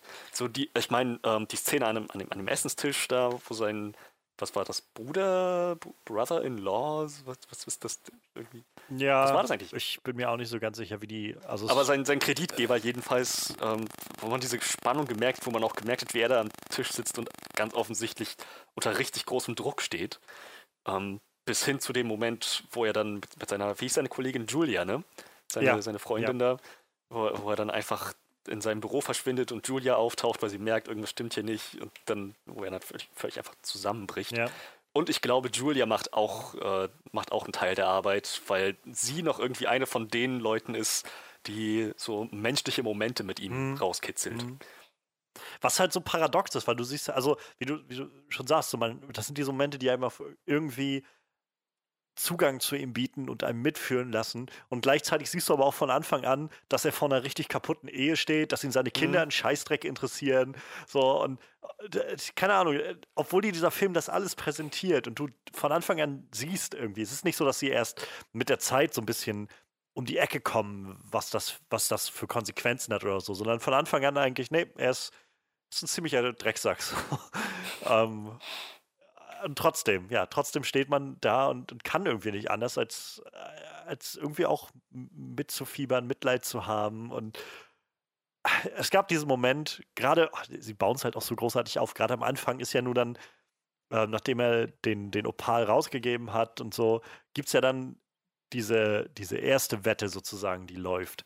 Und wo du schon mal so ein bisschen drauf eingestimmt wirst, irgendwie als Zuschauer, auf das, also im Retrospektive jedenfalls, auf das, was dann noch danach kommt. Aber wo er halt auch dieses Spiel dann zu Hause verfolgt und irgendwie halt seine Familie irgendwie links liegen lässt, deswegen und dann gewinnt und so und du halt so drauf einsteigst, auf dieses Gefühl von, oh mein Gott, läuft doch, es läuft doch so, ne? Yep. Und äh, so einfach kann es doch sein, so ungefähr. Du musst halt nur mal Glück haben und dann funktioniert es so. Und die, dieser Moment, wenn er bei Arno im Auto landet und sie da reden und es rauskommt, dass er seine Wette storniert hat. Ich saß, mir ist alles aus dem Gesicht gefallen, als ich das gehört habe. Ich dachte, heilige Scheiße, nein. Alles hing davon ab. Nein, das kann doch nicht sein. Und, und genau das schafft der Film halt nur noch weiter aufzubauen bis zum Schluss. Also das Payoff am Ende dann bei dem finalen Spiel ist nochmal so viel höher. Also dieser, Oh ja. dieses Gefühl, was, was da drin rumkommt, war noch, noch viel mehr, wo ich das Gefühl hatte, holy shit, hier hängt so viel von ab und oh mein Gott. Und, und selbst das hat ja dann irgendwo, ja, nicht den Tag gerettet oder so. Aber er ist halt, Ich habe er ist halt so gegangen, wie er es wollte. so- allem, was so passiert ist vorher, habe ich sehr damit gerechnet, dass dieses Spiel nach hinten losgeht. Ja, das hatte ich auch schon. gedacht. Irgendwas wird nicht gut gehen. So. Ich, zumal ab einem gewissen Punkt klar wurde, dass er halt.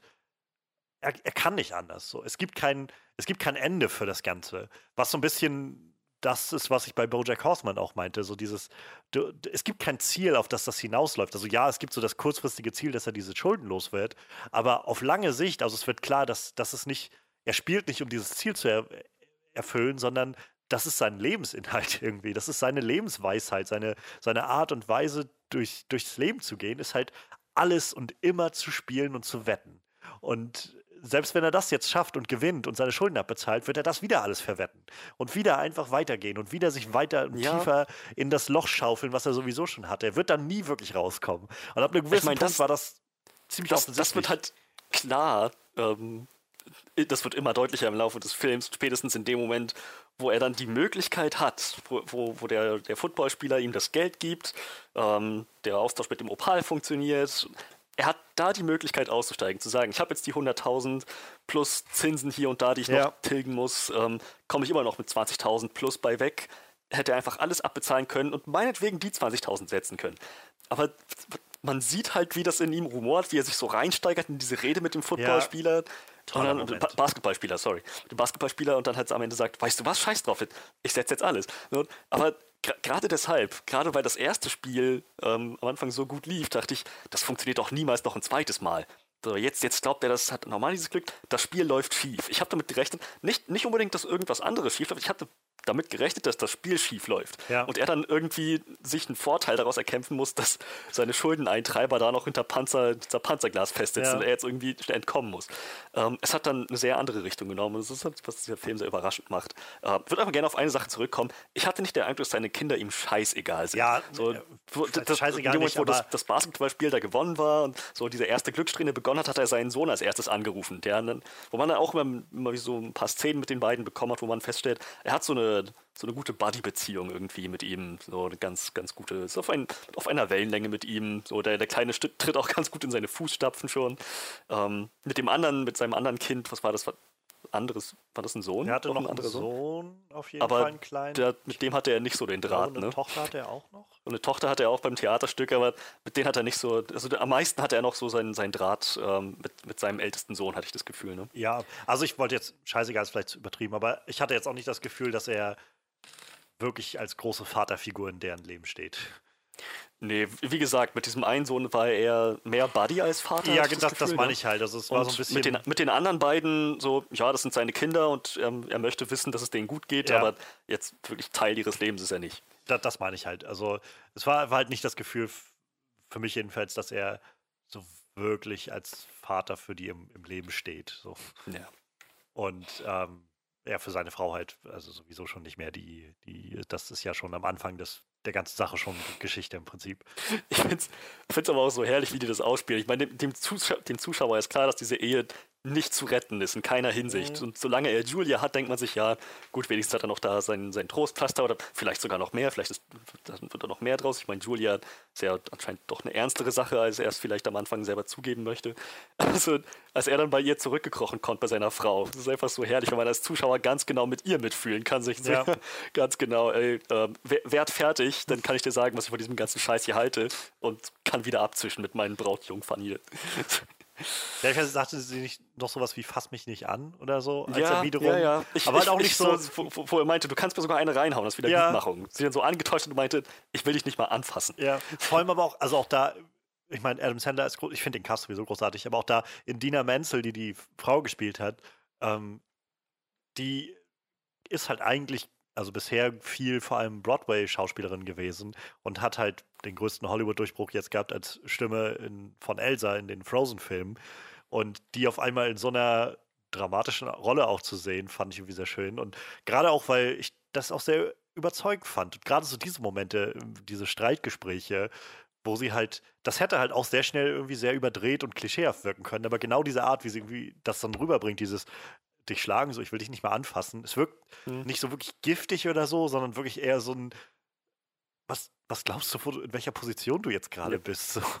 Und, und, also das fand ich halt mit dem so auch die von, von Julia, von seiner Partnerin oder seiner Geliebten, ähm, die Schauspielerin fand ich auch sehr, sehr mitnehmen, die übrigens auch Julia heißt sich, gerade Julia Fox.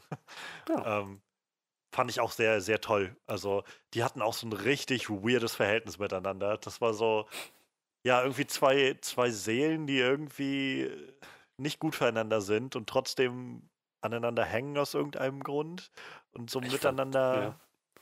Ja. Irgendwie, wenn es eine, wenn es einen Typ Frau gegeben hätte, die zu seinem Charakter passt, dann war es definitiv sie, ne? Ja, ja, ja, genau.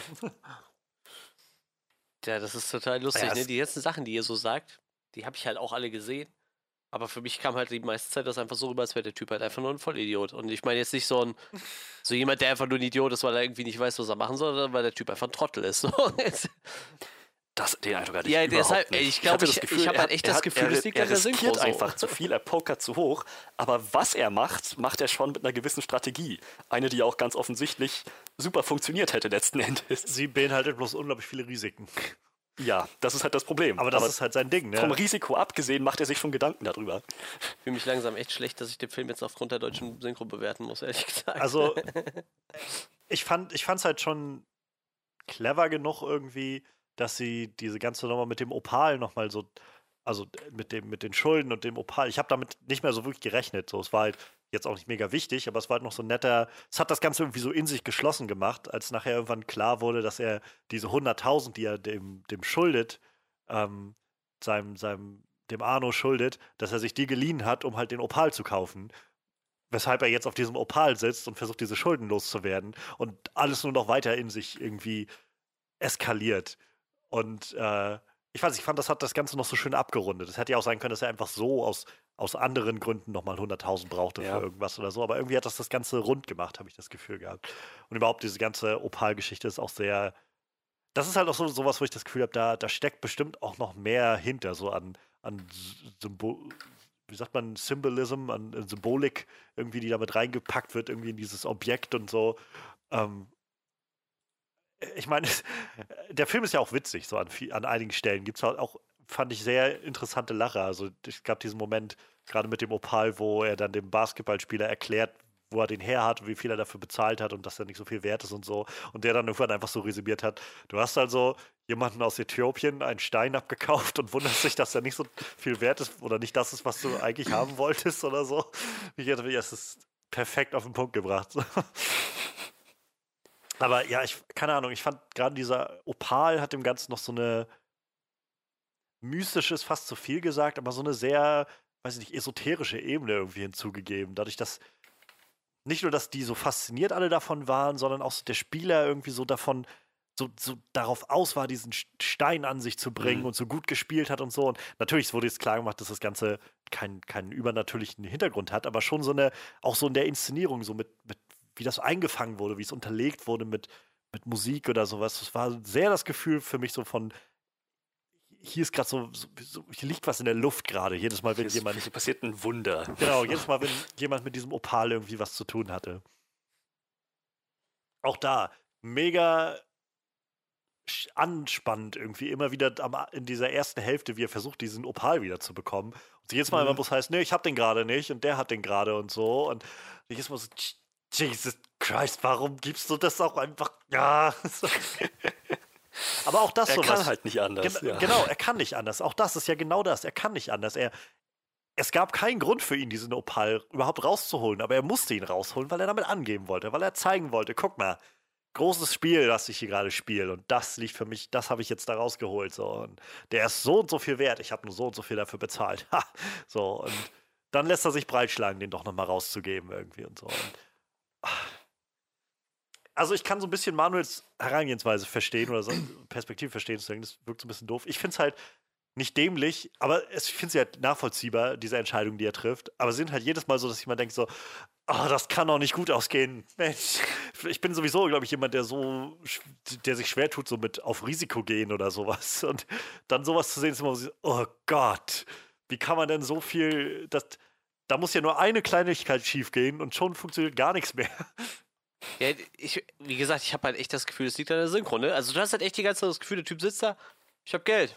Ja, was mach ich damit? Ja, kann ich ja mal ein bisschen wetten. So. Also du hast halt überhaupt nicht das Gefühl, dass der Typ danach süchtig ist, sondern der ist einfach ein Idiot so. Ne? ja, ja, wette ich jetzt mal ein bisschen so. Nee, Alter, du kannst ja schon besollten, ja, ich wette jetzt mal ein bisschen so. Das, wirkt alles so schräg. vielleicht sind auch alle anderen Charaktere nicht so nervig. Boah, ich muss mir echt bei so ein paar Szenen, die mir im Kopf geblieben sind, wo ich so dachte, boah, das ist halt vollkommen dämlich, müsste ich mal auf Englisch gucken, glaube ich. Das ist echt schlimm.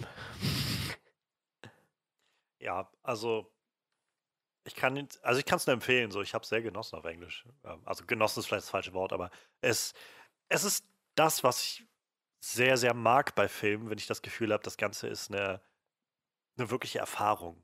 So, wo ich das Gefühl habe, es ist nicht nur zwei Stunden unterhalten werden und das Gefühl haben, ich habe jetzt zwei Stunden mal irgendwie so einen kleinen, so ein bisschen rausgekommen oder so und habe irgendwie äh, ein bisschen ausspannen können, wurde irgendwie halt gut beschallt, gut unterhalten, so, sondern ich habe halt wirklich das Gefühl, dass das was mit mir macht, das zu gucken und was in mir auslöst. Und ähm, so ein Film, den ich da immer gerne anführe, ist The, The Revenant, ein Film, der genau das bei mir bewirkt hat, wo ich nicht einfach nur das Gefühl hatte, ich, ich bin jetzt hier gerade in einer spannenden Geschichte, sondern ich habe wirklich in mir was gefühlt. Ich habe ich hab mich kalt gefühlt. Ich habe mich irgendwie alleine gefühlt, wenn der Film mir das geben wollte, allein zu fühlen.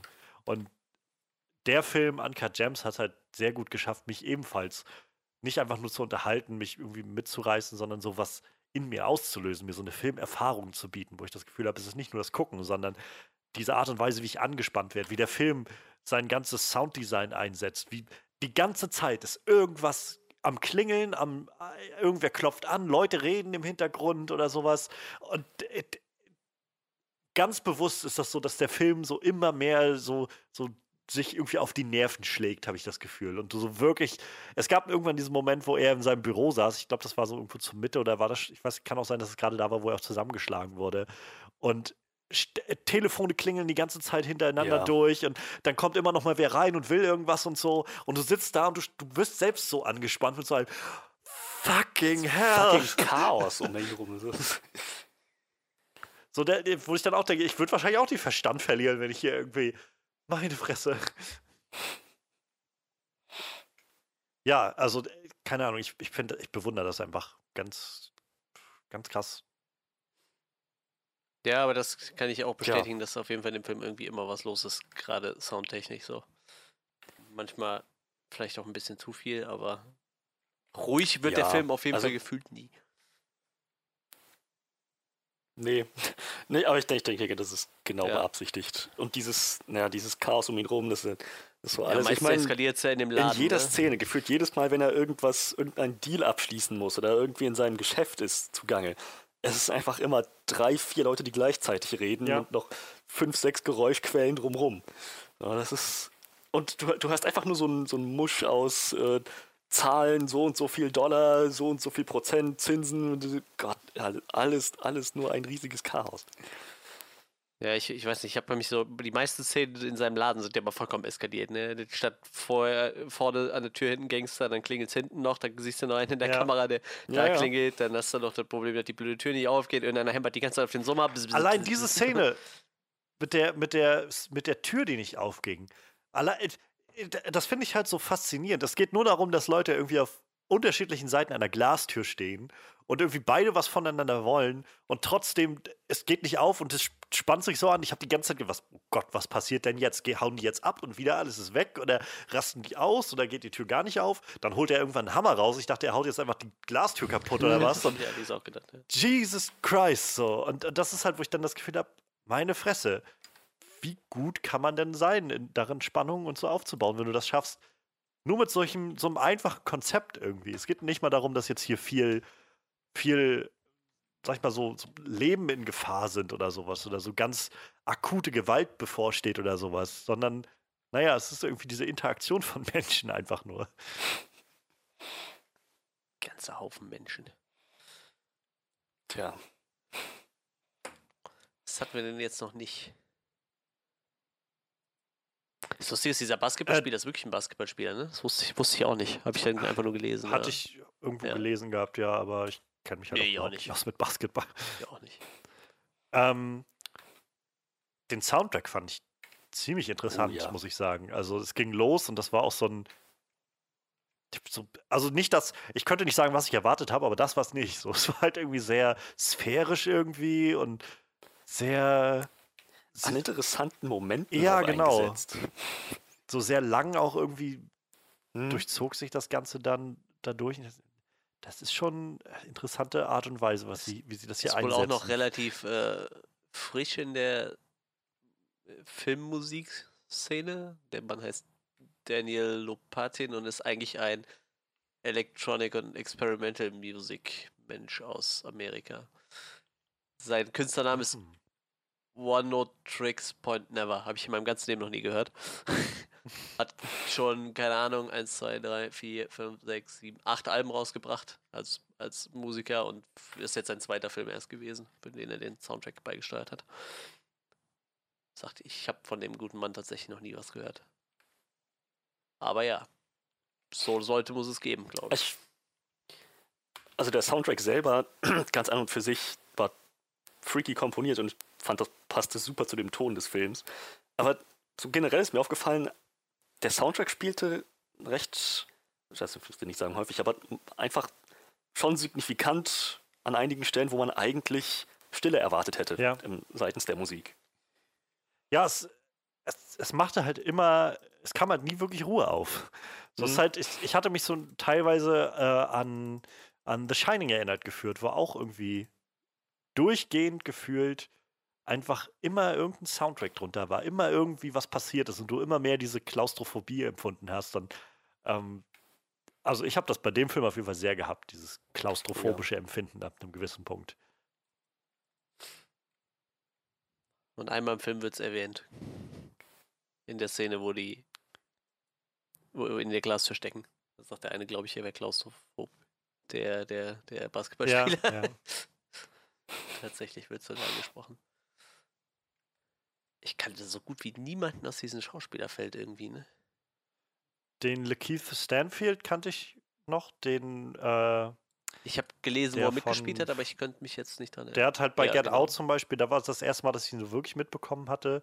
Da war er dieser Typ, der ganz am Anfang von der Familie gefangen genommen wurde und später dann der etwas sehr weirde Schwarze auf der Party Ah, war. ja. Ähm, okay. Und ähm, seitdem hat er noch so ein, zwei andere Sachen gehabt, wo er seitdem ein bisschen größer Er hat bei rauskommt. Snoop Dogg gespielt. Auch nicht schlecht. Bei Straight Outta Compton. Bei Straight hat er? Outta Compton hat er Snoop. Dogg gespielt. Ja gut, also ich meine, ich habe Straight Outta Compton nicht gesehen, aber wie ich so sein Gesicht hier sehe bei IMDb gerade, kann ich mir gut vorstellen tatsächlich. The- Purge Anarchy, ja, Ja. gut, ich glaube, ich weiß, wer der da war, aber hätte ich jetzt auch so nicht. Knives Out, genau, da habe ich ihn erst kürzlich gesehen gehabt. Da war er der, der Lieutenant, der Ermittler. Ich gerade sehe, bei Bojack hat er jetzt in den letzten zwei Staffeln, äh, in der letzten Staffel ein, eine Sprechrolle gehabt. ähm, Gut, ja, das wäre mir, glaube ich, auch nicht aufgefallen. Hat er schon ein paar Nominierungen abgesahnt für seine Leistung. der Sorry to Bother You ist von 2018 ein Film, der ist in Amerika ziemlich, auch soll, soll wohl auch ein sehr, sehr weirder Film sein, aber ist da wohl ziemlich gut eingeschlagen. Will ich eigentlich seitdem immer mal sehen, aber den gibt es halt nirgendwo zu greifen. Der hat es halt nie nach Deutschland geschafft. Also sowas ist immer kacke. Dann wird es immer schwierig oder teuer. Ja, teuer vor Ja. allem. Also ich müsste den halt bestellen ja, aus. Amerika. Aber man kann schon froh sein, dass wir so ein bisschen dieses VOD-Ding so, so verbreitet ist. Also es ist halt tatsächlich echt gut möglich, so, weiß ich nicht, beispielsweise bei Amazon so einen Film halt auch zu mieten. Ne? Da kommst du dann auch eher schon mal an Filme dran, die in Deutschland nicht unbedingt äh, einen Publisher gefunden haben. Das fand ich immer ganz nett. Ja, das stimmt, ja. Obwohl ich ja eigentlich, also ich, ich habe, glaube ich, noch gar nicht wirklich so VOD-mäßig was geholt, weil ich einfach, weiß nicht, ich mag die dann auch irgendwie gerne haben einfach.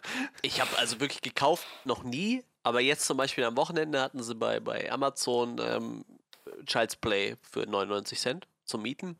Den Ja, neuen, den neuen. oder? Den haben wir uns dann mal gemietet, ne? Und ich weiß nicht, wir hatten noch irgendwas. Ich glaube, äh, wir gab es da auch mal für 99 Cent. Den hatte Tanja da noch nicht gesehen. Den haben wir da auch gemietet gehabt. So, so, sowas kann man halt mal machen, ne? Und damals Saw 7, Ah. glaube ich auch. Ich sehe gerade, Sorry to Bother You ist auch bei Amazon Prime im Moment. Dann werde ich da auch mal wieder Ja, zuschlagen. ist doch gut. Muss man immer mal im Auge behalten, ne? Das sind halt so Filme, Ja. die nicht Ja, so groß halt- beworben werden, irgendwie hat man so das Gefühl, ne? Ja, ja, genau. Und das, das ist halt, also ich habe dadurch, dass ich jetzt Amazon gerade mir für Picard nochmal geholt habe und jetzt so ein bisschen aufholen wollte, habe ich zwar eigentlich mich immer schon mal durchgescrollt und mal so geguckt, was haben sie eigentlich, aber auf das bin ich zum Beispiel noch nicht gestoßen. Also ich habe, ich, ich meine, Amazon finde ich sowieso immer noch. Also fand ich früher schon, als ich es noch hatte, fand ich das äh, Layout schon schwierig von Amazon Prime und oder Amazon Video, wie es irgendwie heißt. Und es hat sich, finde ich, nicht gebessert. Also, Ja, gesagt, manchmal Naja. lohnt sich das reinschauen da. Bei Amazon Prime. Ja, habt ihr noch Ja. was? Seid ihr durch? Ich halte mich jetzt echt ein bisschen zurück bei dem Film, glaube ich so. Ich fühle mich echt schlecht, wenn ich da jetzt irgendwas zu sage, glaube ich. Ich glaube, ich möchte mir den Film gerne nochmal auf Englisch angucken, bevor, wir, äh, bevor ich mir da nochmal ein Urteil zu bilde. Ein richtiges. Sonst würde ich sagen, springen wir zu den Sachen, die jetzt nicht so gut gefallen haben. Ja. Ja, Okay. Können wir machen. Ich, ich sage jetzt trotzdem mal was, was mir jetzt so aufgefallen ist, aber ich schiebe das jetzt komplett auf die, auf die Synchro, ja. Also, was ich ja eben schon erwähnt habe, ist, ja, du musst dich erst erstmal nicht rechtfertigen. Kannst ja erst äh, einfach. wie gesagt, was ich halt echt das Gefühl habe, ist, dass fast alle, alle Handlungen, die der Hauptcharakter so vornimmt, irgendwie einfach nur aus einem. Ja, du hast halt das Gefühl, das ist halt so ein Adam Sandler-Charakter, ne? Was ja laut allen Kritikern und auch laut euch nicht so ist. Aber es kommt halt bei mir so rüber. Und ich habe halt echt das Gefühl, es liegt halt an der Synchro so, ne? Und ich habe auch das Gefühl, dass so viele Nebencharaktere einfach super günstig abgefertigt sind. Ne? Also Netflix hat das öfter mal, habe ich das Gefühl. Wenn das ein Film ist, der jetzt nicht so, so AAA-mäßig ist, ich weiß zum Beispiel, ähm, ähm, wie hieß der mit, mit Will Smith, Pride? Pride, ne? Sowas, so, dass da gerne schon mal gespart wird, so, ne? Ich kann mich noch an diesen, ich habe diesen iBoy gesehen, oder wie hieß der mit, mit Maisie Williams? Jeder, den ich da irgendwoher irgendwo kannte, komplett anderen Sprecher wie vorher, so, ne? Und ich meine, Maisie Williams hat ja mittlerweile auch eigentlich ihre Stammsprecherin weg, so.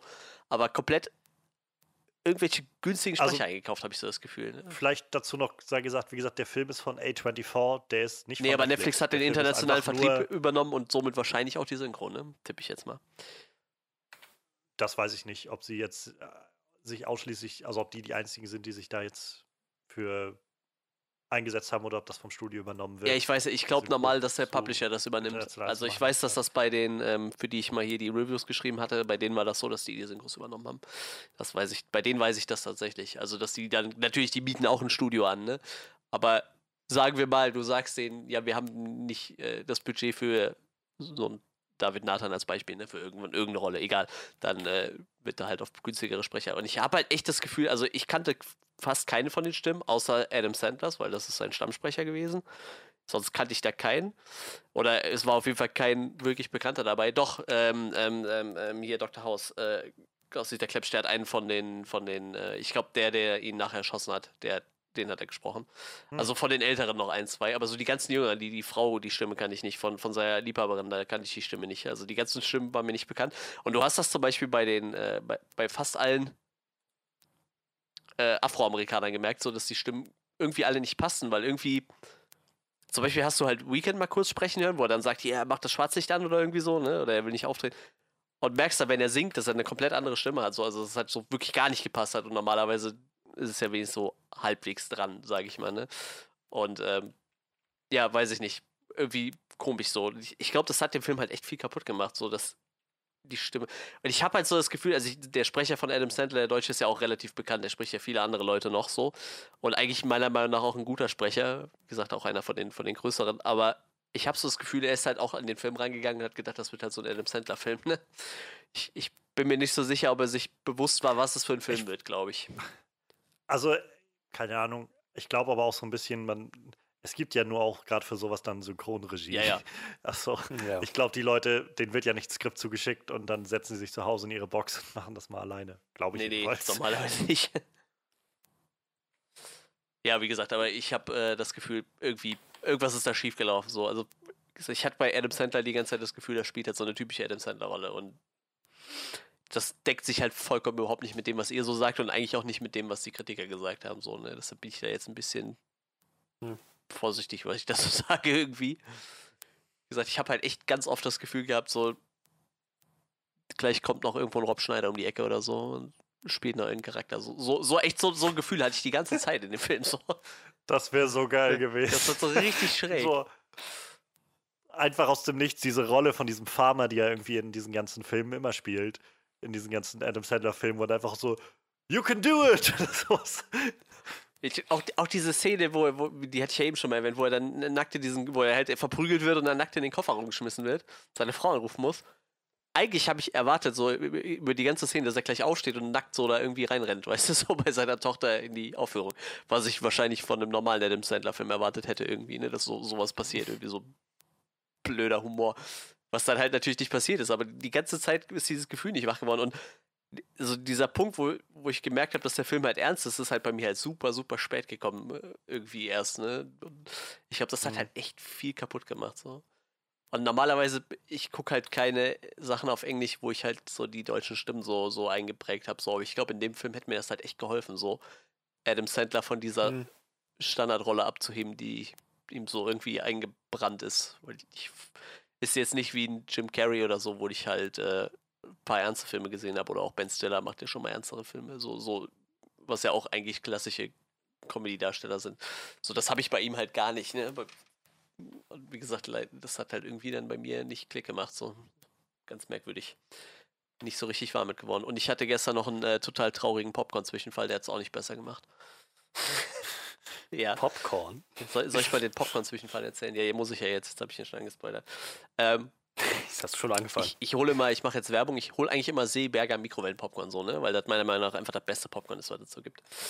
Ähm, und die haben jetzt neue Rezeptur mit, äh, die verzichten jetzt auf Palmöl, so, was ja auch vollkommen löblich ist, so, ne? Und ich hatte dann im, im Supermarkt gab es halt beides noch, die alte und die neue, und ich habe dann die neue mitgenommen, weil, ne, weiß ja jeder, Palmöl ist jetzt nicht so das Beste, was man äh, abbauen kann, weil meistens wird dafür nicht wieder aufgeforstet und äh, irgendwo fallen dafür die ganze Zeit Bäume um. Und ähm, hab die halt geholt und nochmal gelesen auf der Packung, genauso wie immer. Ne? Bei der Gradzahl, bla bla bla, schmeißt sie die rein. So, ja, wie immer. Ich schmeiß sie rein. Nach 40 Sekunden, also normalerweise zwei, drei Minuten braucht das, ne, bis das fertig ist. Nach 40 Sekunden hatte ich einen so beißenden Geruch in der Küche, dass ich dann das Popcorn da rausgeholt habe und das wirklich an der Unterseite schon schwarz war. Also die Pack Packung, nicht das Popcorn. Die Packung, wo das Popcorn drin war, war schon schwarz.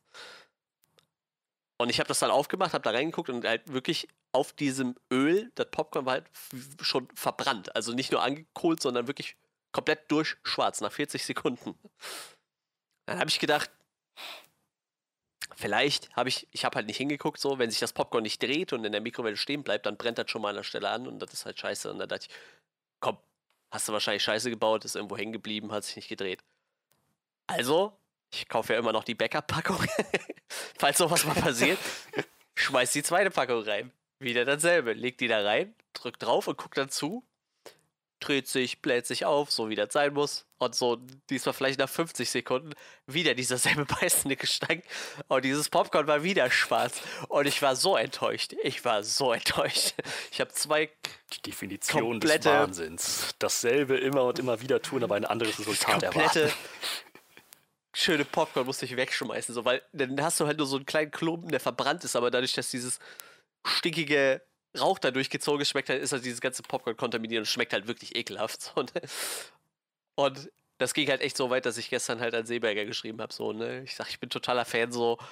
Und ich finde das total löblich, dass er auf Palmöl verzichtet, so. Aber es funktioniert mit eurem Sonnenblumenöl einfach nicht. Es geht nicht, es funktioniert nicht. Es ist einfach verbrannt.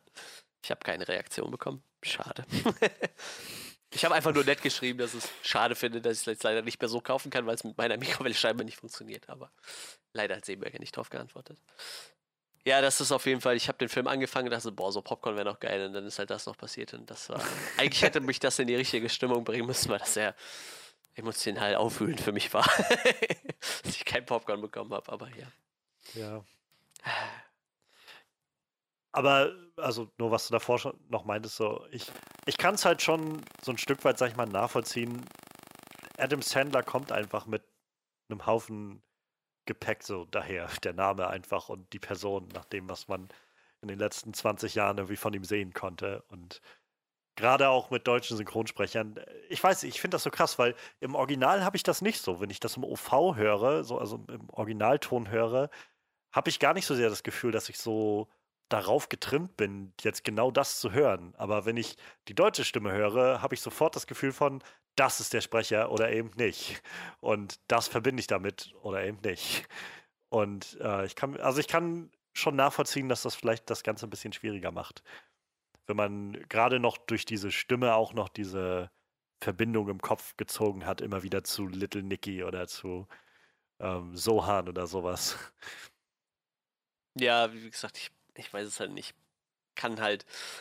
Ich, ich glaube, ich würde dem Film tatsächlich nochmal eine Chance geben auf Englisch so. Ich, ich würde es dir ich empfehlen. denke, ja. da wird Gib was dem- bisschen was anderes bei äh, rauskommen. Weil es kann halt irgendwie nicht sein, dass du so diese Bilder siehst, die ja doch irgendwie vermitteln, dieser Film ist ziemlich ernst, aber du irgendwie nicht in diese Stimmung kommst, dass dieser Film wirklich ernst sein soll, ne? Ich meine, da ist ja irgendwo, irgendwo was äh, hat dann nicht funktioniert, so, ne? Entweder bei mir und dem Film oder bei der, wie ich vermute, bei der Synchro und dem Film so, ne? Ist halt vielleicht dann auch ein bisschen unfair dem Film gegenüber, wenn ich dem jetzt eine schlechte Bewertung deswegen geben würde, so, ne? Wie gesagt, das, ich glaube, das ist halt aber auch so das Negativste, ne? Dass ich halt echt so. Ich konnte es Adam Sandler, habe ich halt echt lange nicht abgenommen, so, bis halt zu so einem gewissen Punkt, wo dann wirklich sehr klar wurde, dass der Film sehr ernst ist, so. Und, äh, aber ich habe halt auch so das Gefühl gehabt, dass so, sowohl seine Frau, aber noch viel schlimmer seine, seine, seine Freundin halt da irgendwie auch ein ähnliches Niveau an den Tag legt wie er so, ne? Und auch sie wurde ja super hoch gelobt, hier diese Julia Fox war ja, glaube ich, so mit ihre erste große Rolle, ne? Wurde ja super hoch gelobt für diese Rolle und die hat, ist ja auch nominiert worden für irgendwelche Breakthrough Awards oder so, ne? So als, als Newcomer irgendwie und deshalb kann ich mir da erst eigentlich nicht erklären, dass das dann äh, bei mir so schlecht abschneidet, ne? Klar hat man immer mal einen Film, wo man sagt, so, der, der zündet bei mir nicht, ne? Aber Ja, irgendwie bei dem Film war es komisch. tja, manchmal, manchmal ist so. Ja. Habt ihr sonst was? Wie sieht's bei euch aus? Ich habe tatsächlich gar nicht wirklich was äh, so wirklich zu sagen dazu, muss ich sagen. Also es ist halt, ich finde den halt einfach sehr, sehr beanspruchend so beim Schauen. Und ähm, ich glaube, das ist halt das, was mir zum Beispiel, wenn ich so einen Film, so einen Film wirklich, sag ich mal, eine, eine 10 von 10, so das, das absolute, den absoluten perfek perfekten Status zusprechen wollen würde, dann, dann muss da, glaube ich, für mich auch immer so ein bisschen, so ein bisschen so ein äh, Faktor von, das kann ich mir auch irgendwie öfter und immer wieder angucken, mit drin sein. Und ich werde mir Uncut Gems auf jeden Fall auch nochmal angucken. Aber das ist halt ein Film, den, den finde ich, also für mich, den ich nicht häufig gucken kann. Das ist mir dann doch zu viel. ähm, Ja, das ist jetzt kein, kein konkreter Kritikpunkt, aber es, ja, ich glaube, das, das würde mich jetzt hindern, daran zu sagen, das ist jetzt so das Nonplusultra, irgendwie alles perfekt. Aber davon ab habe ich halt eigentlich nicht wirklich, ich könnte jetzt nicht sagen, dass ich irgendwas anders sehen wollte an dem Film. Es ist vieles ziemlich so abgefuckt, was da drin passiert und, ähm, und Dinge, die man, mit denen man nicht, also denen ich nicht okay bin, irgendwie, wo Leute irgendwie was tun oder so. Aber es steht jewe- immer im Kontext davon, was der Film tatsächlich erreichen will, habe ich das Gefühl. Und dadurch könnte ich nicht sagen, ich würde das jetzt gerne nicht sehen oder das soll da nicht mit reinkommen oder so. Also dieses Beanspruchende, ich könnte vielleicht was in der Richtung sagen. Tatsächlich fand ich ihn, glaube ich, nicht so beanspruchend wie du. Ähm, aber ich fand ihn halt am Anfang vom Pacing her, dadurch, dass so viele Zahlen, Charaktere und Beziehungen auf einmal vorgestellt werden, teilweise zur selben Zeit, mit diesen ganzen überlappenden Gesprächen und dem ganzen Chaos, ähm, hatte ich manchmal Schwierigkeiten, mir noch mal zu merken, Moment, okay, das ist auch richtig, Basketball war die Sportart, genau. Und wem schuldet er jetzt die 100.000 und der Ring gehört, okay, Moment, also das war einfach ein bisschen schwierig, den Überblick zu behalten. Ich Ja. musste immer mal wieder so kurz einen Moment nachdenken, so während die, während die irgendwo auf einer Autofahrt oder so waren und gesagt, gut, Moment, auch mal kurz die ganzen Relationships durchgehen, dass ich das alles, dass ich hier nichts aus den, aus den Augen verliere. Es, Ähm, ich kann das gut nachvollziehen. Es ging mir tatsächlich, also es geht mir auch so, äh, gerade auch bei Namen. Ich bin sowieso schon immer so, dass mir Namen nur recht schwer von, von den Figuren irgendwie im Kopf bleiben. Und da war es noch schwieriger.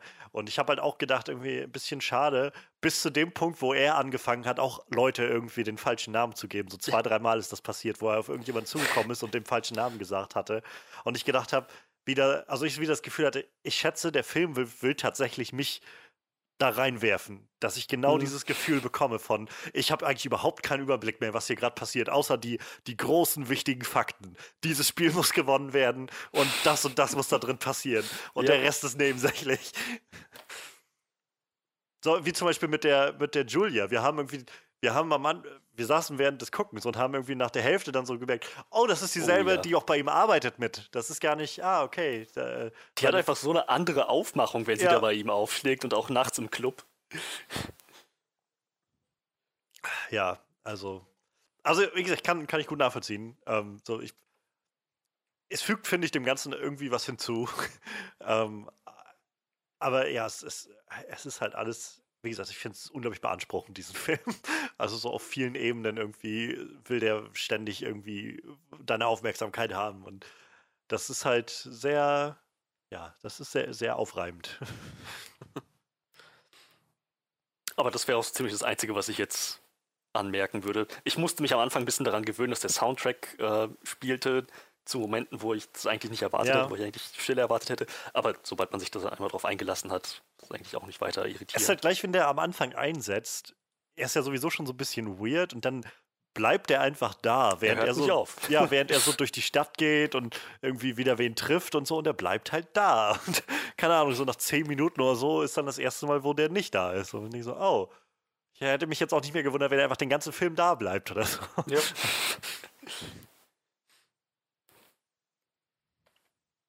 ja, aber mehr hätte ich dann auch nicht anzumerken.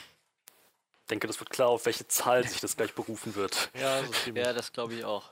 Ja, dann können wir da ja eigentlich auch direkt hinspringen. Ähm, ja, dann fangt ihr am besten mal an. Ich, ich beziehe dann meine Kritik tatsächlich dann rein nur auf die deutsche Synchro mit der äh, Option, das zu revidieren, wenn ich ihn auf Englisch gesehen habe. Ach, ja. Ja, ähm, Johannes, gerne du. Okay. Ähm, ja, ich, ich bin ein großer, großer Freund davon, wenn halt ein Film mich nicht einfach nur unterhält und mir einfach nur irgendwie für zwei Stunden oder so eine gute Zeit verschafft, sondern wenn ich wirklich das Gefühl bekomme, dass, dass ich was erfahren konnte, dass ich so wirklich spüre, wo diese Kraft des Mediums, dieser Kunst irgendwo drinne liegt. Und ähm, ich glaube, A24 als, als Studio hat sich, glaube ich, sehr darauf ausgerichtet, genau solche Filme zu machen. Ich kann jetzt nicht für, für gerade die Horrorsachen sprechen, wie Hereditary oder Midsommar, die durch die Bank weg irgendwie immer wieder gelobt werden in den letzten Jahren als, als so große Erlebnisse, die man hat im Kino. Aber ich war, also für mich war It Comes at Night auf jeden Fall so ein Film, wo ich das Gefühl hatte, wow, das ist, das nimmt mich gerade ganz anders mit, als ich das von, von anderen Horrorfilmen erwarte. Und ähm, Uncut Gems, kein Horrorfilm, aber schafft es trotzdem wirklich einzigartiges Kinoerlebnis oder Filmerlebnis daraus zu machen. Ähm, ich habe halt, weiß nicht, noch selten das Gefühl gehabt, so so mitgerissen worden zu sein von so selten, also von so nicht seltsam, aber halt sehr unsympathischen Figuren eigentlich, sehr fragwürdigen Figuren und trotzdem irgendwo so ja, wahrscheinlich wie so eine wie so eine Spielsucht selbst irgendwie, du ohne dass du das ja darauf ansiehst, landest du auf einmal da drinne und und Mhm. kannst gar nicht mehr anders als einfach nur noch mitzufiebern und dem Ganzen irgendwie doch die Daumen zu drücken, statt dir Gedanken darüber zu machen, wie du eigentlich hier gelandet bist oder was das Ganze soll und ähm, ja, das, das hat der Film geschafft und ich bin immer dankbar, wenn so ein Film mich so, mich so mitreißen kann. Ähm, Adam Sandler ist großartig in der Rolle. Ähm, ich, ich bin ein bisschen traurig, dass er keine Oscar-Nominierung bekommen hat. Ja. Ähm, also es gibt, es waren viele gute Schauspieler letztes Jahr da und ähm, irgendeiner schafft es sicher nicht. Aber ich, ich habe halt schon das Gefühl, er hätte es, er hätte es schon verdient dafür. Ähm, interessant wird es halt, weil er ja im Vorfeld meinte, wenn ich nicht nominiert wäre für einen Oscar für das, was ich hier gemacht habe, dann werde ich den schlechtesten Film ever drehen. Ganz bewusst den schlechtesten Film machen, den ich nur machen kann.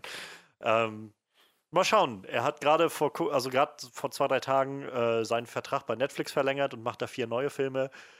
Vielleicht ist er dabei, ich bin gespannt. ähm, aber so oder so, also diese, diese Leistung, dieses Schauspiel, also diese Performance, das wird ihm keiner so schnell nehmen können.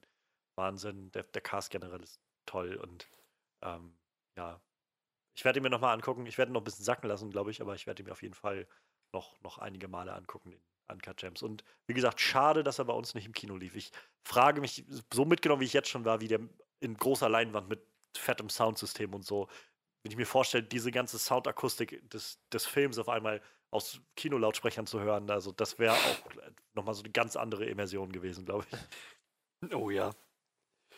Tja. Achso, Ach ja, äh, ja. Zahl? Äh, ich äh, lande dann letztendlich bei 9,5 von 10. Für mich ist das wirklich ja, gut. Das wahnsinnig, wahnsinnig guter Film. Also. Ja, äh, dem schließe ich mich definitiv an. Dieser Film macht so ziemlich alles richtig. Ähm, der ganze Plot um. Wie. Warte mal, jetzt habe ich seinen Namen vergessen. Ähm, Adam Sandler? Verdammt, wie hieß er denn? Howard? Oder? Howard, genau, danke. Der ganze Plot um Howard, Julia, seine Familie, ganz offensichtlich das Problem, ähm, dass Howard äh, mit, mit, Spielschulden und Spielen generell hat, zocken, wetten. Ähm, es ist halt einfach sein, sein Lebensstil und er führt ihn sehr, sehr ungesund. Ähm, das, der Film schafft es halt, wie wir schon festgestellt haben, auf eine sehr clevere, geschickte Art und Weise, dass man als Zuschauer einen guten Eindruck davon bekommt, was für ein dubioser Charakter Howard eigentlich ist, und wie kaputt dieser Mensch eigentlich ist und trotzdem irgendwo mit ihm mitzufiebern und so so ein Maß an Sympathie für ihn zu haben und Empathie vor allem, dass man das Gefühl hat, man, man ist da jetzt drin in dieser Story, man leidet mit ihm mit, man hofft mit ihm mit und der Film spielt diese Momente, in denen diese, die, die, der, der Gewinn, die Wette, dass alles tatsächlich dann auf alles oder nichts steht und äh, Howard die Möglichkeit hat, sein Leben wieder gerade zu biegen, alles zu gewinnen. So, dass, dass sich die Risiken auszahlen. Einfach diese Momente sehr gut auszuspielen vom Timing, dass man als Zuschauer jeden, jeden noch so kleinen Teilerfolg absolut feiert und ähm, diese Spannung auf jeden Fall miterlebt. Ja, äh, großartig, großartiger Film, daher vom, vom Pacing her, ähm, vom Charakter her, vom Schauspiel her. Julia und Howard werden super ausgefüllt von ihren jeweiligen Schauspielern. Adam Sandler, ich wusste, dass er es kann. Und äh, ja, wie gesagt, ich, das Einzige, was ich höchstens ein bisschen anmerken könnte, ist, dass der Film am Anfang äh, mit seinem ganzen Ton, mit dem Chaos, äh, sowohl visuell als auch auditiv, äh, auch von den Dialogen her, ähm, von den Charakternamen her, alle möglichen Beziehungen, ein bisschen unübersichtlich wird, aber auch nicht zu sehr, dass man nicht, ähm, dass man den Faden völlig verlieren würde. Also ja, letzten Endes war das ein sehr dramatischer, mitreißender, emotionaler und unterhaltsamer Film. Daher ja, bin auch bei 9,5 von 10. Ja, ähm, wie man vielleicht gemerkt hat, bin ich äh, irgendwie mit dem Film nicht so warm geworden. ähm, ja, wie gesagt, ich habe halt leider irgendwie immer ähm, Adam Sandler in den falschen Rollen gesehen, glaube ich, um mich da richtig drauf einlassen zu können. Plus, dass irgendwie für mich dann nicht so rüberkam, als wäre er so ein problemhafter, tragischer Charakter, wie es wahrscheinlich war. Ist halt schon ein bisschen komisch irgendwie, wenn man dann die ganze Zeit liest, so ja, Adam Sandler, beste Rolle und dann Oscar und Nominierung, irgendwie, irgendwer hätte den da gern gesehen und so. Und dann guckt man den Film und denkt so, irgendwie, irgendwas, irgendwas stimmt hier nicht. wie gesagt, hat halt leider auch bis, ich weiß nicht, 45 Minuten vor Ende gedauert, bis ich dann irgendwie so langsam reinkam, dass halt der Film dann doch scheinbar deutlich ernster ist, als, als er für mich rüberkommt. Ähm, das hat natürlich dann dadurch einiges für mich kaputt gemacht. Ähm, aber wie ich äh, eingangs erwähnt habe, ich werde mir den Film tatsächlich dann auch nochmal auf Englisch angucken. Ich, ich hoffe oder ich denke, dann wird das wahrscheinlich bei mir auch nochmal alles ganz anders wirken. Ähm, aber ich habe halt leider die deutsche Synchro gesehen, die deutsche Version und muss dann auch natürlich die bewerten und äh, so kommt es dann bei mir nur auf eine 5 von 10. Aber wie gesagt, ich möchte das gerne, äh, falls ich den Film dann auf gesehen habe, nochmal äh, korrigieren in einer späteren Folge. Danke. ja. So unterschiedlich kann es ausgehen. Na gut, ihr wart euch ja ziemlich einig. Ähm, nächste Woche, weiß ich gar nicht. Was, was steht denn nächste Woche bei uns an? Gucken wir Birds of Prey? Birds ja, denke ich auch. Ja. schätze ich mal oder so. ja, das müsste bei mir auch hinhauen. Also Ja. nächste Woche dann Birds of Prey. Ähm, trotz nicht so äh, geilen Suicide Squad. Immer noch einer unserer lustigsten Podcasts, glaube ich. ähm, tr trotz alledem werden wir uns den Film alle angucken und äh, sind tatsächlich auch, äh, ich glaube, noch ein bisschen äh, positiv gestimmt. Ich würde sagen, wir schauen mal, was der Film so bringt. Ähm, das war es dann für diese Woche. Ihr dürft äh, uns gerne auf diversen Seiten besuchen, die Johannes euch unten drunter verlinken wird. Zumindest wenn ihr bei, Mhm. bei Soundcloud unterwegs seid. Ja, ich wünsche euch einen schönen. Ja, also- auch in der normalen App taucht das ja auf in der Beschreibung. Ja, ach ja, stimmt, ist ja, ja, Das ja, ja alles äh, als, als Feed, stimmt. Dann ist es in der Beschreibung drin. Ich, ach, stimmt, sogar bei iTunes habe ich jetzt gesehen, ne? Oder bei Apple Podcast oder wie das heißt. Auch, stimmt, Mhm. da stehen sie auch alle Ja, ja. drin. Ja, eh, also prinzipiell egal, wo ihr es hört, könnt ihr ähm, alle, könnt ihr dem alle Links entnehmen, die ihr möchtet. Ja, ich wünsche euch noch einen schönen Morgen, Mittag oder Abend, je nachdem, wann ihr euch diesen Podcast anhört. Und wir hören uns dann nächste Woche.